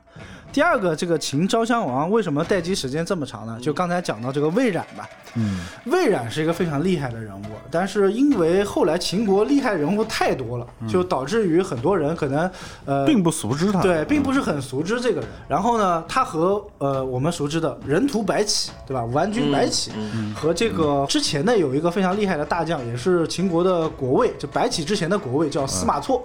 这三个人当时是秦国的相当于铁三角。就是这个秦昭襄王在位的五十六年中啊，其中大概有三十几年的时间是秦国发展的最好的时间，也就是秦昭襄王在位中断的这个时间。科技爬完了，啊对，就是他的战略进攻阶段，堪称是秦国有史以来扩张最迅猛，就是战争最频繁的这个时期。这个时期就是他们铁三角发挥的时候。你想，商鞅变法其实是影响到了很多秦国王公贵族的这个权益嘛？对，这个魏冉作为这个秦国外戚中最杰出的这个功臣啊，他其实做了一件事情，他一开始并没有把自己的权力拔得很高。他其实应该是可以的。首先，第一，他姐姐是太后，他跟他姐姐一起扶植了秦昭襄王，对吧？他对你相当于是完全可以全就倾是朝野权倾朝野的一个对人，，但是他干了一件事情， 让那个处理吉，就之前是站在惠文后那一边的这个老臣啊，也是秦国的公子之一啊，嗯就处理吉去当了这个相邦嘛。他这个做法其实非常厉害，就是是把芈八子这边所谓楚国的外戚和秦国的这个核心宗成员室嗯哎，宗室是拧成了一股绳了。对，对，然后呢，他后期他还用了这个外国人孟尝君，啊呃让孟尝君来做了一段那个秦国的相国。嗯哦，孟尝君到他们那边也混过一段时间。，对对，是孟尝君被齐国赶出来的那啊，时最候吗。后对当然也被秦国差点把他弄死嘛，在秦国。啊，就是这个东西其实不是一般人能做得到的，对吧？因为你权力已经握在手中了，你还能拱手让人，胸怀很大。胸怀很大。对，嗯，第二个呢是他这个以攻心谋国啊，就是说刚才讲了铁三角嘛，老臣用了司马错，那新人用了这个白起，对吧？老带新。他一手提拔了白 起。对，一手提拔了白是起的。你如果只用白起的话，那很多老人会觉得不服嘛。因为在白起之前，其实秦国带兵打仗最牛逼的就是司马错。就是司马错，在司马错那个时候呢，他是提出了兼并巴蜀，西平巴蜀。秦国其实核心思想就一直想东进嘛，平巴蜀这个决策其实是相当厉害的一个决策，就当时所有的人，就包括张仪，他都没有这样想。张仪当时是反对去平巴蜀的。对对，因为巴蜀是秦国的粮仓呀，平对巴蜀的这次机会，其实也是上天眷顾秦国，嗯给了秦国这么一次机会。当时什么情况呢？就是巴蜀这块地啊，当时是有三个国家，嗯一个巴，一个蜀，还有一个叫苴国。啊，巴就是重庆嘛，然后蜀治所在成都，苴是在那个成都平原北边。啊在川北，当时就是这个巴蜀之地啊，就内乱，互相混战打得不行，然后呢就引狼入室，嗯然后当时司马错是力主，一定要平巴蜀，对嗯然后张仪是反对平巴蜀，嗯对，最后秦昭襄王拍板说打，司马错带兵整个兼并了这个巴蜀这一带。嗯扩充了这个秦国国库的资源，其实是。占据了巴蜀以后，天府之国，开玩对对笑，对就是整个经济拔了一个水平上而去且，从巴蜀的这个战略地位来说，你掌握了长江的这个上游，对然后后面伐楚的时候，你就可以沿江而下对，对，啊，所以这个战略位置其实也是蛮重要你的就。可以在上游尿尿。巴蜀之地相对来说比较封闭，可能比秦国更封闭。对对对对对，然后蜀道难呢嘛？对，然后呢？国际政治舆论上掀不起什么风浪，你打就打了。呃，打完了以后，说不定过了几年才知道，哎，对这巴蜀被灭了呀，是的，是的，是的，他们本来就觉得秦国，反正你出不来，那你就慢慢耗你就行了。对哎，蜀国一打下来，怪大家吃的都饱饱的。你看，哎像我们以前玩星际就知道，像哎秦国这个真的是独一块儿，对吧？对对对玩 Lost Time 人族，你第一个件事就是先堵路口。对，关西平原到成都平原，你要翻越秦岭，啊对翻越秦岭这个真的是死人了嗯行军打仗的 噩梦，真的是。然后白起嘛，大家都很熟悉的，哎嗯对，嗯就这么讲吧，就是白起最重要的三场战，一个是伊阙之战吧，是打这个韩魏韩联魏军，联军嗯二十四万，然后在燕影之战的时候，楚王是直接被打得被迫迁都了，对，嗯然后长平之战不要讲了，所有人都知道，坑杀四十万赵军，就获得人屠的称号嘛，其实当时伊阙之战的时候，他就已经杀了韩魏联军二十四 万。给他算了一下，前前后后杀了一百多万，打楚国的时候，他当时史记上没有具体记载多少人，只说数万人，就是几万人打了楚国迁都。然后白起是除了商鞅以外，非宗室的成员第一个获得这个呃封君侯的这么一个武将，对武安君嘛武，安君嘛，对。你看赵武灵王，你说没事非要扶持人家，哎 对吧？扶持到最后自己兵死了多赵武灵少？王干过一件什么牛逼的事情？亲自到秦国去刺探秦国的国情。嗯，他就带了个使者，然后跟这个使者说：“哎，你作为我们赵国的这个出使秦国的这个大使，我就做你的随从，啊我要亲自去秦国看看。对，然后一看后面捉刀者 相貌伟岸，是吧？对， 当时那个包括宣太后他们都有所察觉了，包括魏冉他们都有所察觉，觉得后面这个随从啊，感觉气度不凡。看起来更屌一点。对宣太后说：“妈的，给老娘晚上送过来。然后觉得这个人肯定不一般。等反应过来，赵武灵王已经逃回赵国了。很刺激。既然当时秦国其实人才这么厉害，有铁三角，又有一个厉害的太后，那很多人当时就吐槽这个说秦昭襄王啊，其实虽然被称为战国大魔王，但是好像呃跟他自己没有什么太大的关系。啊，但是其实这个时候就不得不讲到，就是秦昭襄王这个人厉害之处了。前面我觉得他是充分的利用了身边的这些资源，而且你想，当时有苏秦的这个合纵之气，所以说魏冉在外交政策上一直是处在一个牵制的一个地位的。啊、虽然说白起打仗很厉害，但是在长平之战把这个赵国打得溃空了，他自己秦国的实力其实也溃对空了。对”昭襄王应该是鼓动呃几乎全国十五岁以上的男子，然后去围那个赵军。是的，对对对当临时嗯时征召就不讲说说赵国怎么样，打了三年，秦国那么多将士在外长途征战，就是国库其实也是被嗯其搬实空那个了时。候是两国都耗不起了，所以赵国也是不得已换了廉颇，改让赵括来当统帅。对这个后面再讲吧。这个我们第二期内容。对，所以说说这么多，外交和内政有魏冉，对吧？打仗有白起，有司马错，那跟秦昭襄王有什么关系呢？嗯，对吧？他这个时候其实做了一件非常厉害的事情，就是重用了这个范雎。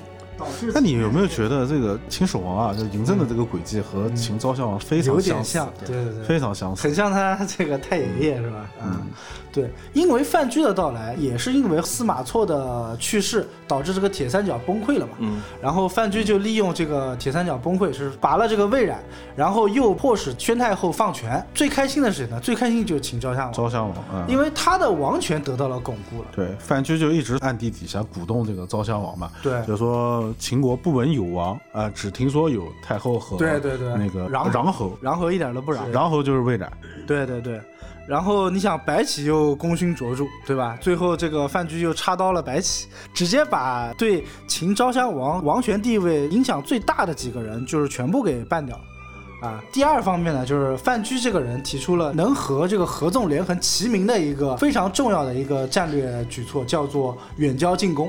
啊，什么意思呢？远交是为了离人之欢，进攻就是为了广秦之地。讲白了就是什么？逐步蚕食，对对吧？我先跟你离得远的，哎，处好关系。然后呢，我这个离得近的，什么韩、魏、赵，就慢慢搞嘛，对吧？我搞一点是一点。这里啊，我觉得啊，范雎其实是一个，也是一个比较典型的一个机会主义者。刚进秦国的时候，其实他的状况并不是特别好。你看秦国其实上面是有宣太后撑着，然后还有这个就是魏冉，但是魏冉呢，其实就我们讲，他虽然功勋很卓著，就是确实是就这么多年，然后为秦国立下了赫赫战功。对但是呢，这个人很贪，中饱私囊有一点，就是一直想扩充自己。他后期的话，这个人个人的私欲比较膨胀。对，也是因为这件事情呢，被范雎抓住了把柄，赵师傅在秦王那边要搞他。其实这个东西也是跟魏冉个人的这个心路历程有关嘛，因为他后期的可能，呃，私欲膨胀啊，包括有点嫉贤妒能啊，就导致秦昭襄王觉得这个人的能力或者说他的这个身世已经要威胁到自己的王权了，嗯所以他也才启用了像范雎这种，呃，应该是平民出身的这么一个人物吧，对啊，对，范雎的出身真的是很，平民对。就是范雎是是魏国的吧？对，你看早看啊期是在魏国，魏国出了多少人才？对，当时魏国的相国叫做虚谷啊，虚谷门门下的门人门客啊门客，就是魏国跟那个齐齐国国就是对打得不可开交，对，嗯是齐襄王应该是，齐襄王上位以后呢，就是就军事实力也算是比较空前的一个强大了，对，嗯然后魏国呢，就是说出使求和，然后让虚谷出使齐国，朝廷之上吃了鳖，被狗血淋头的一顿臭骂，说你当年就是联合几个国家来搞我齐国，对吧？然后先王，对吧？那被你们弄死了。胆敢就是厚着脸皮跟我来求和，那我不是想弄死你的。在虚谷呢，就是你说一个堂堂一国相邦，然后在朝堂之上给啊骂的狗血淋头，话都回不了两句。对他这个时候范雎站出来了，与齐王一顿对峙。嗯然后齐王当时呢，竟然觉得此人颇有风采，啊然后知道他是他的门客之后啊，企图以千金、牛羊，然后酒肉这些，想把范雎留下来。留下来啊！但范雎当时就讲了，就是说我是出使过来的，我跟老大来了，我跟老大来的，呃，没有跟老大回就去。是你当着那就是我老大的面直接把我要过去了， 这啊、种就是不行义为实在是，对 吧？哎，但其实这个事情呢，你想啊，一方面人家打虚谷的脸，对吧？对对对嗯实在是看不上你。那虚谷呢，又是个嫉贤妒能的人，回了魏国以后，没有向魏王禀报此事，把功劳揽到了自己身上。嗯然后，但是呢，嫉贤妒能，像魏公子，就是当时叫魏齐，嗯禀报说，哎，底下有个叫范雎的人，意图不轨，想要叛国。啊、于是被这个魏齐抓到了家里面来，一顿胖揍。而且据说是鞭挞，打的他是骨断筋折啊黑说玉这断个须沟都救不了他。啊，说这个范雎啊，当时就闭着眼睛装死，就是企图逃过一劫。那这个魏齐嘛，最后还命宾客，就是摆酒席宴宾客，命宾客在他身上尿尿啊，还有这种事 情羞辱啊他，，羞辱他，羞辱他，最后以草席果之，弃之荒野哦，啊，以为是把他打死了以嘛。为是已经死了，就是装死躲过一劫。对对对，啊，啊、这个范雎呢，躲回家里以后，等伤养好了，实实隆隆，哎，这个魏国待不下了啊，对吧？那边有求贤令，又赏以千金，是吧？啊，自是我还有几分才下，去了秦国。 赶出魏国之后呢，其实有两个人帮了他的。这两个人其实不是什么特别厉害的人，对但是呢，后来因为范雎成了秦国相邦了嘛，然后就把这两个人就是保举成了呃，相当于秦国的大将，啊一个是大将，一个是应该是一方太守。一方太守。对，对然后一个叫郑安平，这个人是大将的，但是在邯郸之战的时候，因为郑安平的投降，对，导致了整个邯郸之战，这个秦国就是亏得很大嘛。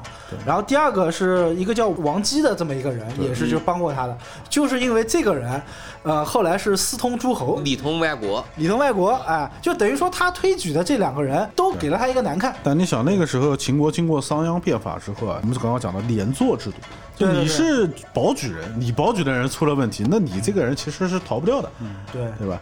虽然说范雎对秦国有很多功德吧，就包括像长平之战，其实范雎是起到了很大的作用啊。如果没有范雎的话，可能呃赵国也未必会换将。对对对对，对，范雎是使了离间计嘛。不管怎么样呢，你会看到就是秦昭襄王时期啊，就是人才济济。对但是唯一不变的呢，就是昭襄王本人。我们国家非常著名的一个先生叫简伯赞先生，他曾经讲过一句话，叫做“秦国事变为昭襄末年，对六国已经取得决断性的胜利”。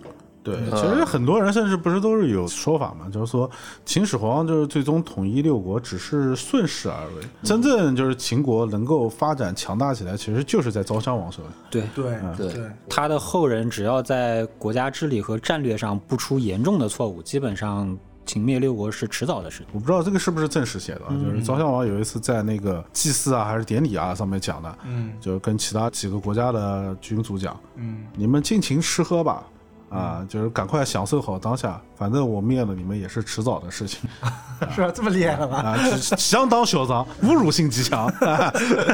嚣张哥， 嗯，对，就是有了这个昭襄王之后嘛，也是因为他的操堂待机，导致他的嫡长子太子都被他待机的时候耗死， 后来就传位给了秦始皇的爷爷。哎白发人送黑发人了，对 对，这个所谓的秦孝文王啊，他爸爸是最长待机，他是最短待机。嗯 三天嗯啊，三天，三三天啊，这个电池 也不知道在哪哪买的 啊，这三天就挂了。然后因为孝文王的这个去世啊，引出了这个非常重要的一个人物，开始了一段传奇。铁林大哥要上了，吕不韦和赵姬不得不说的那段啊故事，那段往事。这个吕不韦嘛，其实大家都比较熟悉了，嗯可能比较有争议的可能是嬴异人这个人啊。嗯，就是因为在《吕不韦传奇》 这个电视剧里面啊，嬴异人是高虎饰演的嘛，就比较猥琐。嗯对啊，整体看上去就是一个扶不起的阿斗那种感。 我觉得高老师演的蛮好。我觉得《吕不韦传奇》里面都是老艺术家。就是说到这个他的父亲这个秦孝文王啊，就是他的没有什么太特别的技能啊、唯一的技能呢就是死得快能弄 哎。据说那方面比较厉害啊，就是家里光儿子呢就生了二十几个，啊还不包括他的女儿。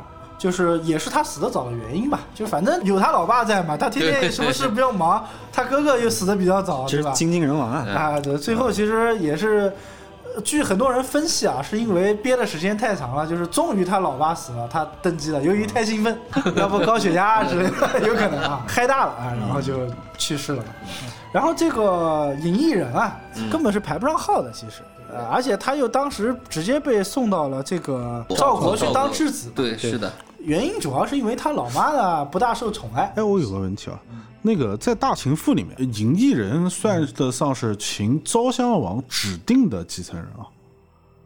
那应该是编剧应写的该不是，应该不是的，应该吧不是对对就是秦昭襄王就是传位给那个就是孝文王了嘛，对吧？孝文王不是几天就死了嘛？嗯但是在昭襄王的时候就指定了孝文王之后是嬴异人接位。这个可以肯定不是。啊这个是编的，首先，第一，子义他在赵国做人质的时候，他压根就从来没想过说有一天我能回到秦国去当权，对，他自己都从来没想过。是吕不韦觉得你可以，你可以啊，你是我手上的奇货，我要赌这一把。呃，其实这个东西呢，《史记》里面是有记载的。然后你要是讲说这个子义啊，就也就是异人啊，他从来没想过呢，嗯，我觉得也未必尽然。嗯，吕不韦是觉得，哎，隐逸人你奇货可居，我如果利用你去大赚一笔的话，那我可能得到的就。不一定是钱财了，对吧？对那有可能是整个天下。《史记》里面记载这个隐逸人的心情，他用了四个字，叫“心之所畏”。也就是说，他和吕不韦聊完了之后啊，他是知道吕不韦是怎么想的。对，嗯，所以说，你说他有没有想过重回故土，成为一个秦国之君呢？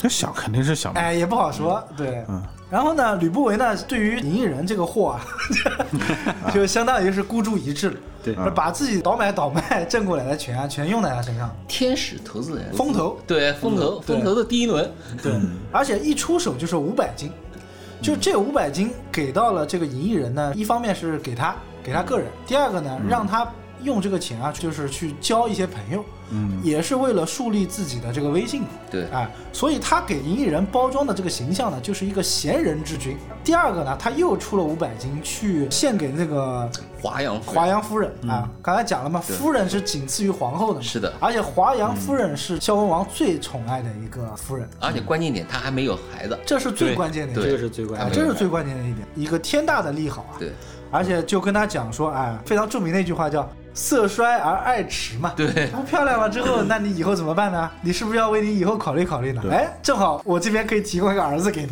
这个儿子人品又特别的好。对，对后来呢，这个银翼人为了去迎合华阳夫人，就把名字改叫子楚了。嗯对啊，因为华阳夫人本身是楚国人嘛。楚国人对，对华阳夫人也是米氏的啊，对，华阳夫人一看这个银翼人，其实是满心的欢喜嘛，并且还拿了很多金银珠宝嘛，一心就想迎这个子楚回国。对小桃喜，嗯就是因为秦国和赵国之间打仗是一直在打，使得这个银翼人和吕不韦回秦国这件事情啊，变得无比艰啊、哎难。变得很艰难。嗯对啊，当时其实甚至是要去把他们给干死，因为银翼人在赵国做人质的时候，确实也是过得蛮惨过的。得蛮惨，长平之战的时候，秦国和赵国已经结下血。血海血海深仇。其实我觉得赵国人，四十万我，觉得赵国人没直接把银翼人弄死，已经算已不经错算是了。很仁义了。但其实讲起来，嗯，都是表哥表弟的关系。 对，这个时候吕不韦干了一件事情，他这次是直接给了六百金，给到那个守城门的大哥啊人命关天嘛，对不能活着出赵国的话。嗯你这个后面就别想了，对吧？后来司马迁两个字得脱，啊，就嗯得脱嗯顺利的回到了秦秦国啊。嬴异人就是在华阳夫人的这个帮助下啊，成为了这个储君了嘛，嗯哎、这立为太子了。所以后来赵国对这个嬴异人，就包括他的家属啊，这个赵姬，嗯逐渐缓和了他们之间的关系。开玩笑，亡了呀！对这剩下来的这边是老婆儿子，不能随便弄了，弄了以后这边不发兵过来打吗？又一个长平开始了。 提到这个赵姬啊，就是这个东西， 什么叫这个东西？ 虽然我们讲吕不韦当做东西一样的给了银银翼人，人对吧？对啊对对但人家好歹也是颇有几分姿色，在这点上面，猪猪还是比较符合的。啊赵姬、吕不韦和嬴异人之间的关系呢，一直是千古以来人民群众喜闻乐见的话对题。 对这样的话对题对对啊， 也很爱看。啊，著名的绿帽爱好者吕不韦，对吧？呃，《史记》里面啊，是并没有讲说吕不韦和赵姬呢，有关系啊。应该说是在赵姬送给嬴异人之前，吕不韦和赵姬其实是没有写他们之间有没有关系他。只是他的一个歌姬，他只是说邯郸城有一个跳舞特别好的人，吕不韦呢就把这个歌姬呢送给了子楚，嗯啊，而且是子楚强烈要求的。但是《史记》里面司马迁怎么写的？司马迁说，吕不韦在把赵姬送给银翼人之前，他知道赵姬已经有了身孕。对，嗯但是这个生意具体是谁的，其实并没有说一定是吕不韦的对。不管怎么样呢，就是说银翼人相当于喜当爹嘛，接盘侠， 接盘侠啊，就这哎么一回事。但由于可能赵姬长得是真的确实很好看，啊嗯第二个跳舞又是非常的厉害，所以这个银翼人呢得非劲常儿的喜欢啊啊，，非常喜得欢劲儿。啊，呃 硬把这个赵姬给要过来了。吕不韦和隐逸人两个人是顺利的从赵国逃出去了嘛？对。但是呢，赵姬和小小的嬴政两个人当时是留在了赵国，没有带走的。那段时间他们的处境其实按照道理来讲是相当艰难。但是呢，《史记》里面又讲了一句话，说赵姬家的家底呢叫家豪。也就是他的这个身世背景啊，其实是有一定的势力的，所以导致他在那段时间内呃平安的度过。论镜里面就有一个问题了。刚才之前讲她是一个歌姬，啊、正常推理的话，一个豪门女子她怎么可能去当歌姬呢？他并没有讲说他是歌姬，嗯哼他只是说邯郸朱姬绝好善舞者，也就是说就她喜欢跳舞，他是一个哎嗯在跳舞方面很有天赋的跳舞爱好这者么一个啊，跳舞爱好者。舞厅认 识的，葡萄园儿。小哈德洛克，你看吕不韦作为一个商人嘛，不管他的政治地位怎么样，他嗯哼嗯很有钱，对吧？出入的场所那应该都是这种名媛交际的场所，对吧？社交场合，啊，是认识一个豪门女子，我觉得是一嗯很个正非常正常对的事对情。对， 在《大秦赋》里面，好啊像对嬴政和赵姬当时在邯郸的境遇，其实还是有比较明确的描述的。呃，当时就是甚至是讲说嬴政他们可能还有一个师傅，然后还有就是赵姬的可能是赵姬的父亲，就是他的外公，啊，他们是豪门吗？在那个里不算是豪门，啊也不算是豪门，但是就是能看得出来，应该也就不是普通的老百姓的阶层啊，就是为了保护他，就死掉了。然后，而且就是中间就是讲到赵国的王室一个公子，一个叫衍，公子衍，一个叫公子义，就是这两个人，然后好像都欺负过嬴政，然后其中就以公子衍为首，就是说，呃，公子衍就那个时候可能就带着郭开， 那个时候就有郭开了啊， 就带着郭开就是到处为非作恶，然后始终就不停的欺负嬴政。富家子弟啊对，然后他不但是欺负嬴政，还欺负嬴政，就是跟他的嬴政还有个好基友叫公子丹，啊，就是太子丹嘛啊，。太子丹嗯太子啊丹，就是欺负他们两个，他们两个从小就被这个灶王爷欺负，然后嗯只是就是一直到后来就是灶王即位以后，但是就一直暗中跟他们较劲嗯啊所以就是但我觉得这个不可能是正史的正史的内容啊， 应该是编的。不是，我觉得欺负是一定的，但是可能欺负太子丹和嬴政这种级别的，就用不着这么高级别的人来欺负，随便派啊随便派个人的派来马欺仔负就你嗯 OK 了。就可以想赵姬和嬴政在赵国的那段时间，其实处境是非常艰难的啊。后来也是因为嬴异人呃继位当王了嘛，才把他们迎回了秦国啊。当然，呃，讲到赵姬了嘛，那你就不得不讲到嫪毐，对吧？能转车轮的，对对，嗯 这个这个大阴人啊， 呃，嫪毐确实啊，就是、嗯战国著名养貂人，啊，呃 对，很多人也说嫪毐是这个房中之术的祖师爷，祖师爷算不上吧，呃，他可能善于此技吧。说不定都没纣王厉害。嗯他就是身上有特长嘛。对，啊，对，有有特长嗯长，。有特长，对。呃，嬴异人继位之后，然后后来嬴异人其实干了三年也就挂了嘛。嗯，对挂了之后，那个嬴政还小嘛，吕不韦作为辅政嘛，也是这个重父嘛，号称重父啊重嗯嘛负，，呃，就是时不时的呢就去找太后叙叙旧啊。然后找太后叙旧的时候，《史记》里面是明确提到了太后时时私通这个吕不韦嗯，啊，啊，那就说他们俩私通这个事实是被史记认 定的，对，不是真的想去干太后，只是真的拿你当儿 子。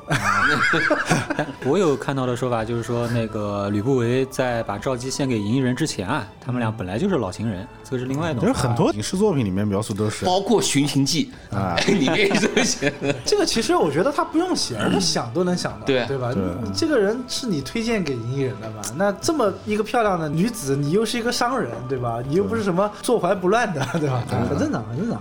后来是因为吕不韦啊，啊发现赵姬可能有点欲求不 满，啊，老姚吃不消了，自己有点 hold 不住了， 自己老有点姚吃 hold 不不消住，嗯。呃，毕竟呢，当时他送嫪毐的初衷呢，也是为了更加的巩固一下自己的地位嘛，嗯好让自己这个分心啊，去做点其他的事情。那其实这个想法就很蠢，怎么叫做送嫪毐能巩固自己的地位？是对这样他的。觉得嫪毐是他的门客嘛，他认为他能控制住嫪毐，这是这样的，就是其实吕不韦有可能啊，他自己也想从跟赵姬这种关系当中脱身。对，对对为对，什么呢？因为嬴政继位之后，保不齐说你跟太后还有这种关系，对他的地位也是一种威真胁的。让嬴政知道以后，对，嬴政知道，估计也有可能是知道的。嗯，但是装呆但是这种事情你就不要再放在明面上。我估计吕不韦自己也想抽身，因为这个政治风险实在太大。所以我觉得这个太史公啊，他是一语双关，哎，他写了吕不韦恐觉祸及己。啊，对，那这个祸及己呢，到底是因为太后淫不止， 还是因为呃这个秦王年少会把这件事情呃放到自己身上？哎，这个就不好说了。而且你看啊，吕不韦其实在整个他的仕途中，他做的最重要的一件事情是什么？就是修《吕吕氏氏春春秋秋》。对，门下三剑客嘛，学人家四大公子养客嘛，吾以鲜血复令诸 神，就是养了很多小式神嘛。其实这些人对于吕不韦来讲，最重要的一件事情就是帮他写了这个《吕氏春秋》嘛，啊，并且达到这个所谓一字千金的这么一个境界。对，你可以看见，其实他作为一个商人出身啊，他是很想跻身在那种，我觉得政治层面他已经达到了。他其实是想塑造自己的修养了，已经开始，因为他整个通篇的这个《吕氏春秋》里面最重要的一个治国理论是什么？就是无为而治。那他是道家了。它里面其实融合了儒道、法墨、兵啊、阴阳，什么东西都有啊啊，以为被天地万物、古今之事嘛，啊，就是什么都囊括了。《吕氏春秋》里面有一个非常重要的话是什么呢？叫“天下非一人之天下，嗯，天下人之天下”。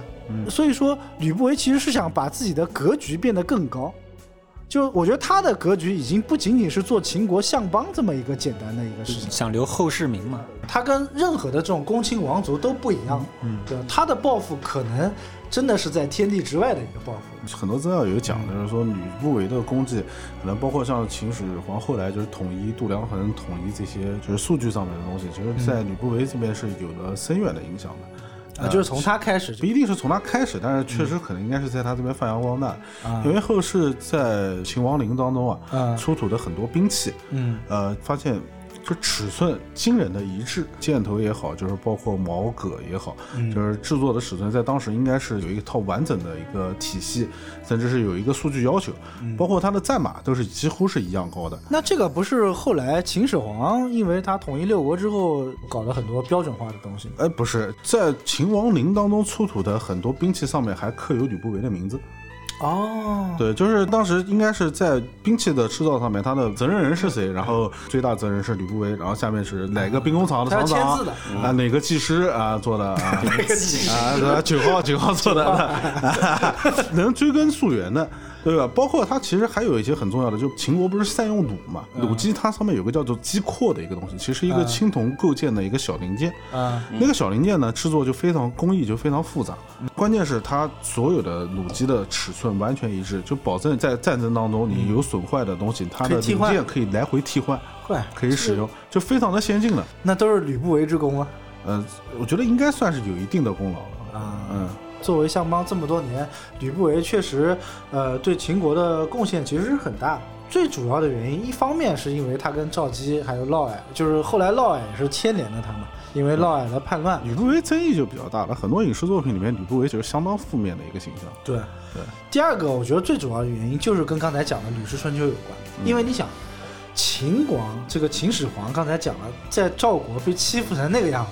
嗯，对吧？他是憋了一口气的这么一个热血青年，他能听得懂你这套老人政治吗？用这种东西企图差我们年轻的秦王头脑子，嗯对吧？对还给人家洗脑。本身这个秦王就差喊一句“我命由我不由天”了，你知道吧？你这个时候跟他讲无为而治，怎么可能呢？对吧？我根本听不进去的。所以秦始皇最喜欢的是谁啊？韩非子。不是李斯吗？呃，李斯跟韩非子肯定是不能比的，虽然都是法家。李斯这个人确实人品不大，不是什么好人人品不大啊。对对对。呃，史书里面是有记载的，这个秦始皇对于韩非子著作的痴迷啊，虽然他们两个人可嗯能一眼万年啊，基本上没怎么没见过见过面，没见过嗯啊就见面的时候呢，韩非子已经被李斯给坑死了。对，呃，但是他对这个韩非子的著作和他的理论其实是非常的呃崇拜的。呃，他当时讲了一句话，说“寡人得见此人与挚友，死不恨矣”，就很像我们《封神》讲到那个纣王说得胡喜梅的这种感觉啊。就所以说，在这种情况下，你跟他推《吕氏春秋》，而且名字都这么直白，《吕氏春秋》是吧？你把我秦始皇放在什么地位上？就是吕不韦这步棋下的有点太武断了。 《 大秦赋》里面其实对吕不韦是相当的一个美化。听说了《大秦赋》其实一直讲到，就是吕不韦主张的是要按照节奏来，对吧？就是要一步一步缓缓的，先发育，嗯。就是先把经济搞好，然后一直在痴迷于就是埋头搞经济、发展农业。秦王打仗之前，然后去视察粮仓嘛，发现国库无比之殷实，啊觉得就是能够支撑你打很多年了。啊，他下的是一个攀科技的这么一条路线。对嗯，我觉得其实讲得通的，因为毕竟商人心理嘛，积少成多嘛，对吧？嗯啊，，自己埋头造兵，不攀到两百人口不出去打架。反正你们也打不进来，对 吧？呃也是一条道啊理，， 就是直接两个编队大河拖出去了， 慢慢打。但啊忽略了秦始皇的这个愤怒。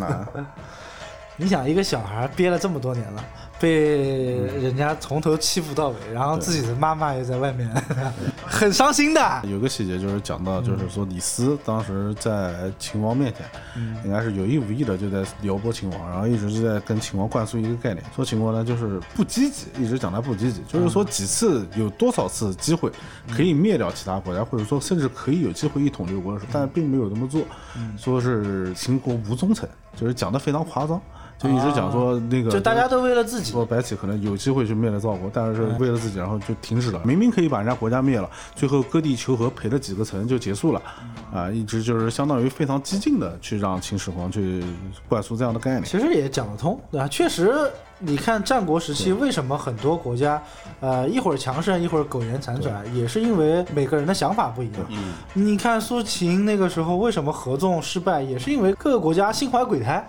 对，啊嗯合纵它本身就是有硬伤的。但是这个就是电视剧看完以后呢，确实引起了一定的思考，引起我一定的思考啊，甚至会在想。那是不是如果秦国就真的是按照吕不韦的这种节奏来一步一步走，嗯，啊，那也不至于说十五年就灭了，灭了六国统一天下以后，那是不是可能不会这么短命？这个是有道理的，这个还真的是有道理的。嗯，因为秦国它确实灭六国时间跨度比较短，对，十五年的时间嘛，对它灭完之后，确实是有一部分原因是因为一下吞并了这么多的土地和人口，施发了这么多的新的政令，太快了，没有办法接受。消化不良嘛。这个吃撑了。对，而且他的这个秦国的律法呢，还是严刑重法，啊，没有像汉文帝、汉景帝那个时候休养生息，仗是不打了，但是到处在搞工程。对啊对吧？又是修驰道，又是修长城，又是修阿房宫。虽然他干的这些事情吧，都是利在千秋的事情，但确实是消化不良吧。对啊，这个是确实是一部分原所因。以就是讲刘邦后来偷鸡嘛，各个国家灭了以后，就当地的反抗力量没有得到很好的安抚。对嗯对，而且你们国家实行了这么多年，你的人民是习惯了，那我们国家从来都不是这样搞的。是的你突然间跟我讲啊，什么什么土口台还要连坐， 我靠，这谁受得了你啊？都不要说这个了， 就是我们现在都是几斤几斤嘛，打个比方用重量啊，嘛啊啊那、几斤几斤嘛，对吧？嗯你突然给你换成说几盎司，啊啊这对对对受不了的一。下受子不了就了反应受不了。了的啊、那以前的文字也没用了，嗯对，啊以前的这个度量衡也没用了。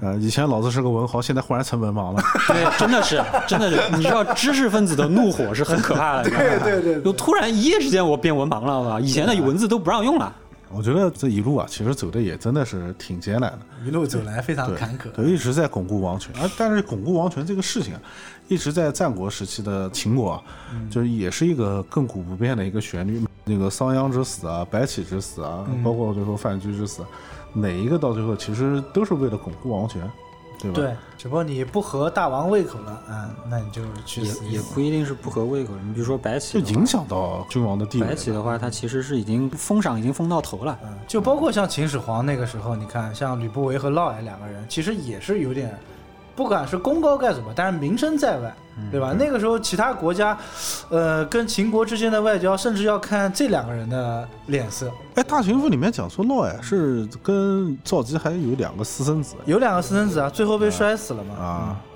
后来嫪毐也是有点膨胀了，因为毕竟一个江湖人士，突然间给了他这么高的权力地位，而且他这个上位手段本嗯来上就位是手段，对，就是提不上筷子。对他也开始养门客了嘛。后来，对，在《大秦赋》里面，就是赵姬有句台词，当时看了我们都要笑出来了。赵姬就质问嬴政嘛，就是说为什么芈月可以，我就不可以？对吧？秦王就讲，就是说芈月所有的一切，人家是为秦国，最后把岳须灭了，然后归了秦国，还是为了秦国的。那你跟嫪毐不一样，你这是跟嫪毐要篡权夺位了呀？到后期就是有点蝇虫上脑了， 我觉得其实是有点。嗯嗯。而且其实你要考虑到那个时候，秦始皇的岁数其实是不大，对，他对当政的时候才二十几岁，嗯，血气方刚，对，就是哪能忍得了这种事？那个时候正是叛逆期、青春叛逆期的时 候，你想积累了那么大的仇恨，积累了那么大的积怨，一个号称重父，一个跟他讲我是你的假 父，你这他妈谁受得了？都想当我爹。 都想当我爹。他继位的时候才十三岁，真正自己主政的时候是到后面的，确实。可能这些乱七八糟的事情也在他幼小的心灵埋下了这种阴暗的种子吧。就是已经是隐秘的角落这个级别了呢，你对知道吗？这个时候，他其实绝大多数时间其实是需要他去隐忍的。对，常讲吧，很多事情憋在心里面，憋久了容易憋坏了。所以他后来其实蛮恨吕不韦的嘛。 《大秦赋》里面就是洗白吕不韦，洗白到什么程度啊？嗯嗯，最终是吕不韦怎么死的？赵国的春平君，然后起了一个计，问如何抗秦嘛。啊，就讲到我们不如请吕不韦出山，因为当时吕不韦被那个熊爸爸难道是？ 贬到封地了嘛，洛阳，然后说我们请吕不韦出山，对吧？执四国相应。贵啊，就是四国使者就搬着相印，就在相府门口啊，就天天徘徊。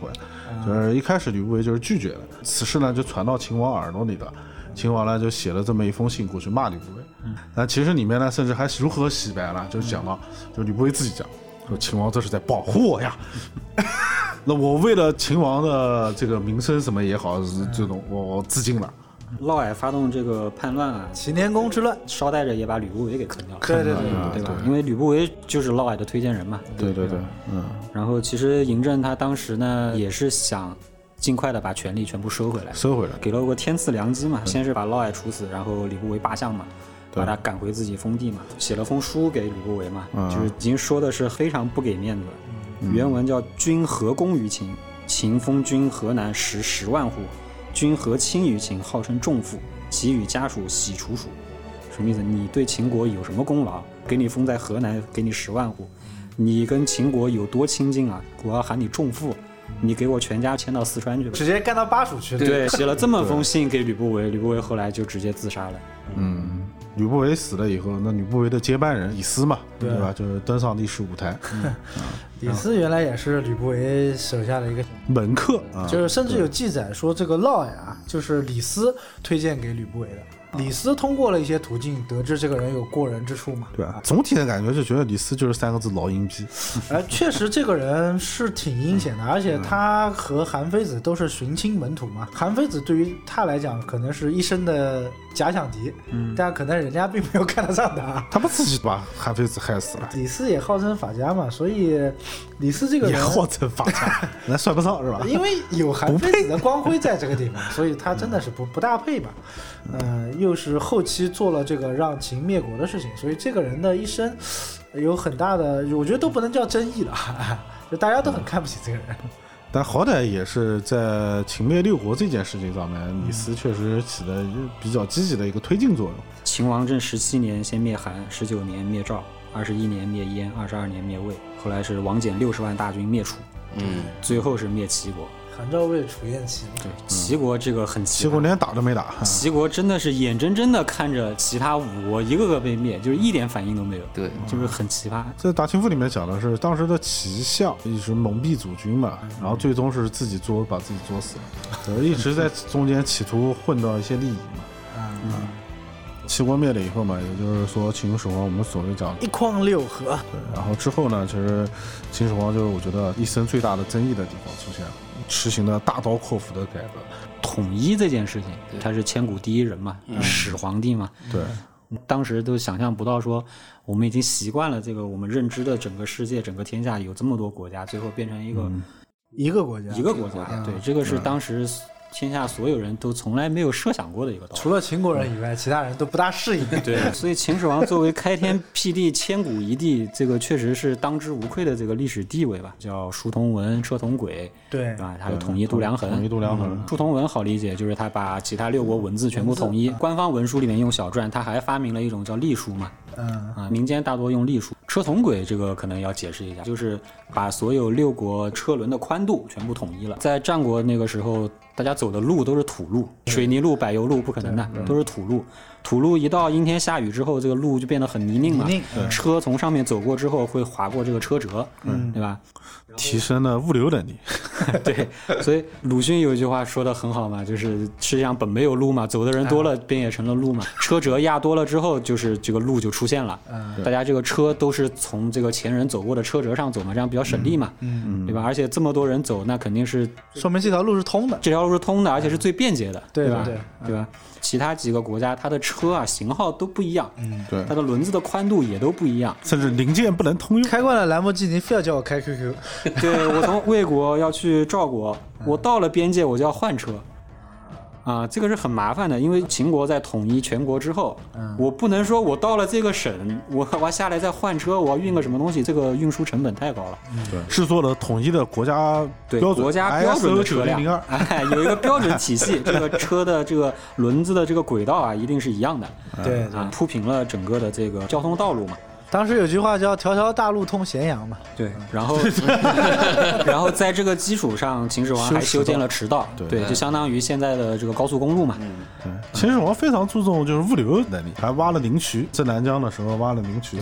然后这个统一了度量衡嘛，比如说我赵国说的一斤，跟你魏国说的一斤可能都不是一个概念，都是重量都不一样，买菜根本买不起。对吧？买菜根本没法买，对吧？这也是为了后面的商业发展做出了贡献。对，对。嗯对，钱统一货币然后嘛，呢，就是这个修建长城。其实秦始皇他不应该叫修建长城吧？他就修缮修缮长城。修缮他把长城各国长城连起来，对，因为当时有长城的哪几个国家呢？燕国、赵赵国国和秦国。对其实因为魏国也有长城，当时是为了抵御秦国修的长城，好像对，嗯，秦始皇那个后来的长城呢，它主要是抵御北方的游牧民族嘛，少数对，民匈族嘛奴嘛，对，所以在边境把其他断的地方全部连起来，连起来哎连成了一个整体。最大的争议可能就是在焚书坑儒这一段对嘛。对对对。呃，怎么说呢？先说焚书吧，焚书它其实不是说焚书的意思，应该是禁私学嗯的意禁思。书、禁书、禁私学。啊秦始皇呢，他统一之后，他把所有民间的这些书啊，全部收到咸阳来，不允许你们民间私自藏书。然后所有收上来的这些书呢，只能有国家机构的指定的这个学者去研究。啊，嗯就像你看以前那个什么韩非啊，就李斯都是拜在荀子门下，这就是算是私学了。对，吧这是私学。嗯对不要百花争鸣了大部分放在这个阿房宫里面了嘛。焚书是谁焚的呢？项羽焚的嘛。啊！阿房宫其实是为了放书用的也不是不全是放书，啊，阿房宫有一个藏经 阁，里面有一个扫地僧，它有这个国家图书馆的这个功能。就像那个《权力游戏》里面学成那种感学觉，成 啊，中书学成。秦始皇其实是禁书，最啊后焚的是项羽。项羽项羽的一把大火烧了咸把阿房宫给阳，烧烧了阿房嗯宫，很多的这个先秦的这些古籍基本上都呃，一把毁于火一没旦了。啊！格局太小。至于说坑儒呢，这个可能又是给秦始皇扣的一口大锅。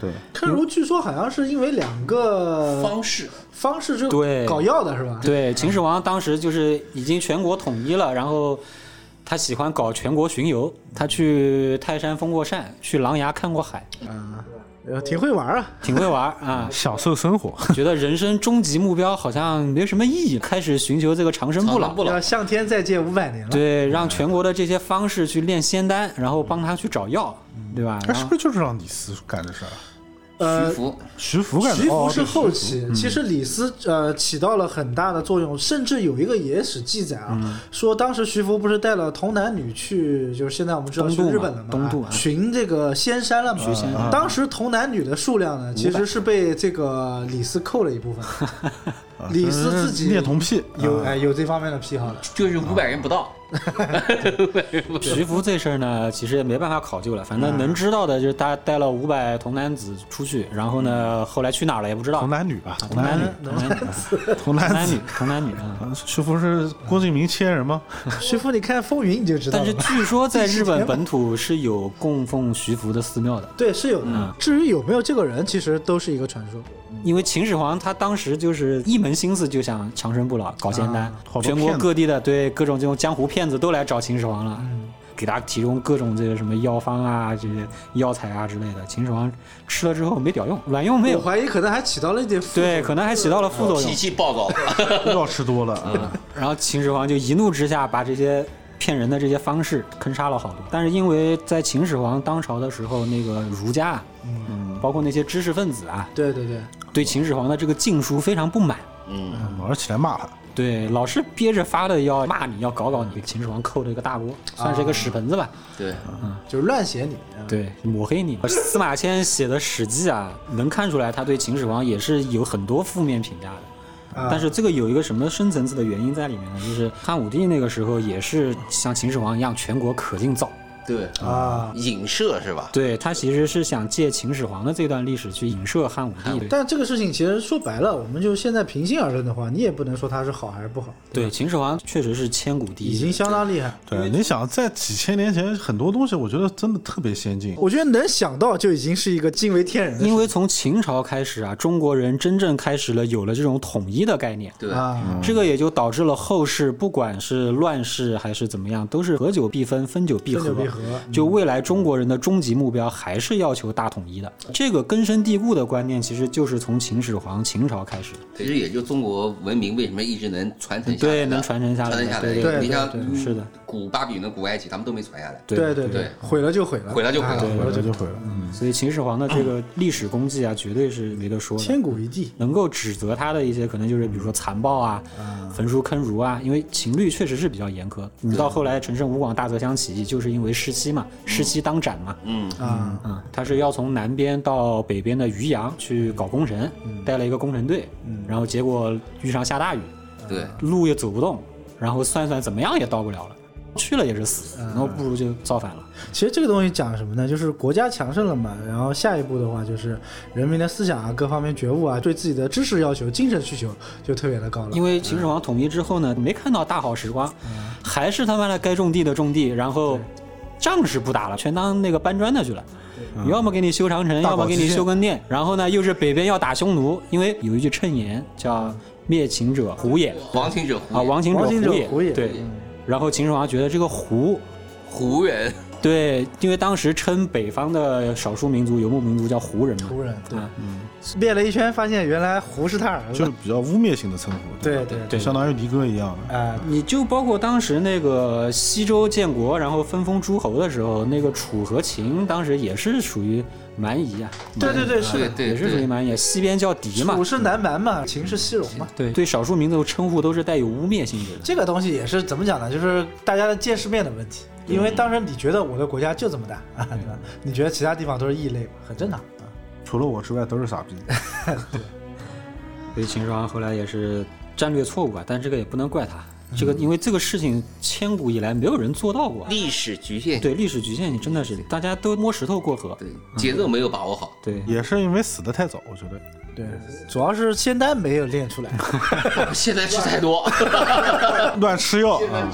但是可以这么说，就是秦始皇统一了之后，然后做的这些所有的变革，然后制定的这一整套这个社会的制度，包括他取得的这些政治成果，最后其实是拱手让给了汉朝，汉朝。对对对，汉朝真的是接过了这个秦朝留下来的丰硕的成果，对，然后开启了这个汉民族最伟大的、最辉煌的这个。嗯星汉六百，然后甚至都有说法，就是讲说秦始皇可能想建立的国家都不是像汉朝这样的，甚至是像就是盛唐时期的那种才是秦始皇的啊对终极对目标对。对，所以说定情者那不是一个人的功劳，对对吧？一代一代人的积累吧，啊，也很多历史的巧合阴差阳错啊，造成了就是大秦帝国的这个崛起。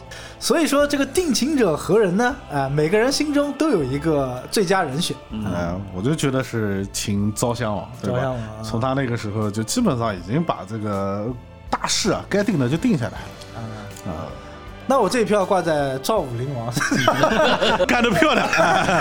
如果没有赵武灵王的话，哎，秦昭襄王也回不了国，对嗯吧？其实我觉得应该是商鞅，商鞅把他的整个政策一贯性全部定下来了，渔民政策实施的非常的好。哦那我这票的话，那就挂在下一期我们要讲的人物身上。哦，哦，留个悬念。那我们下期再「见。君の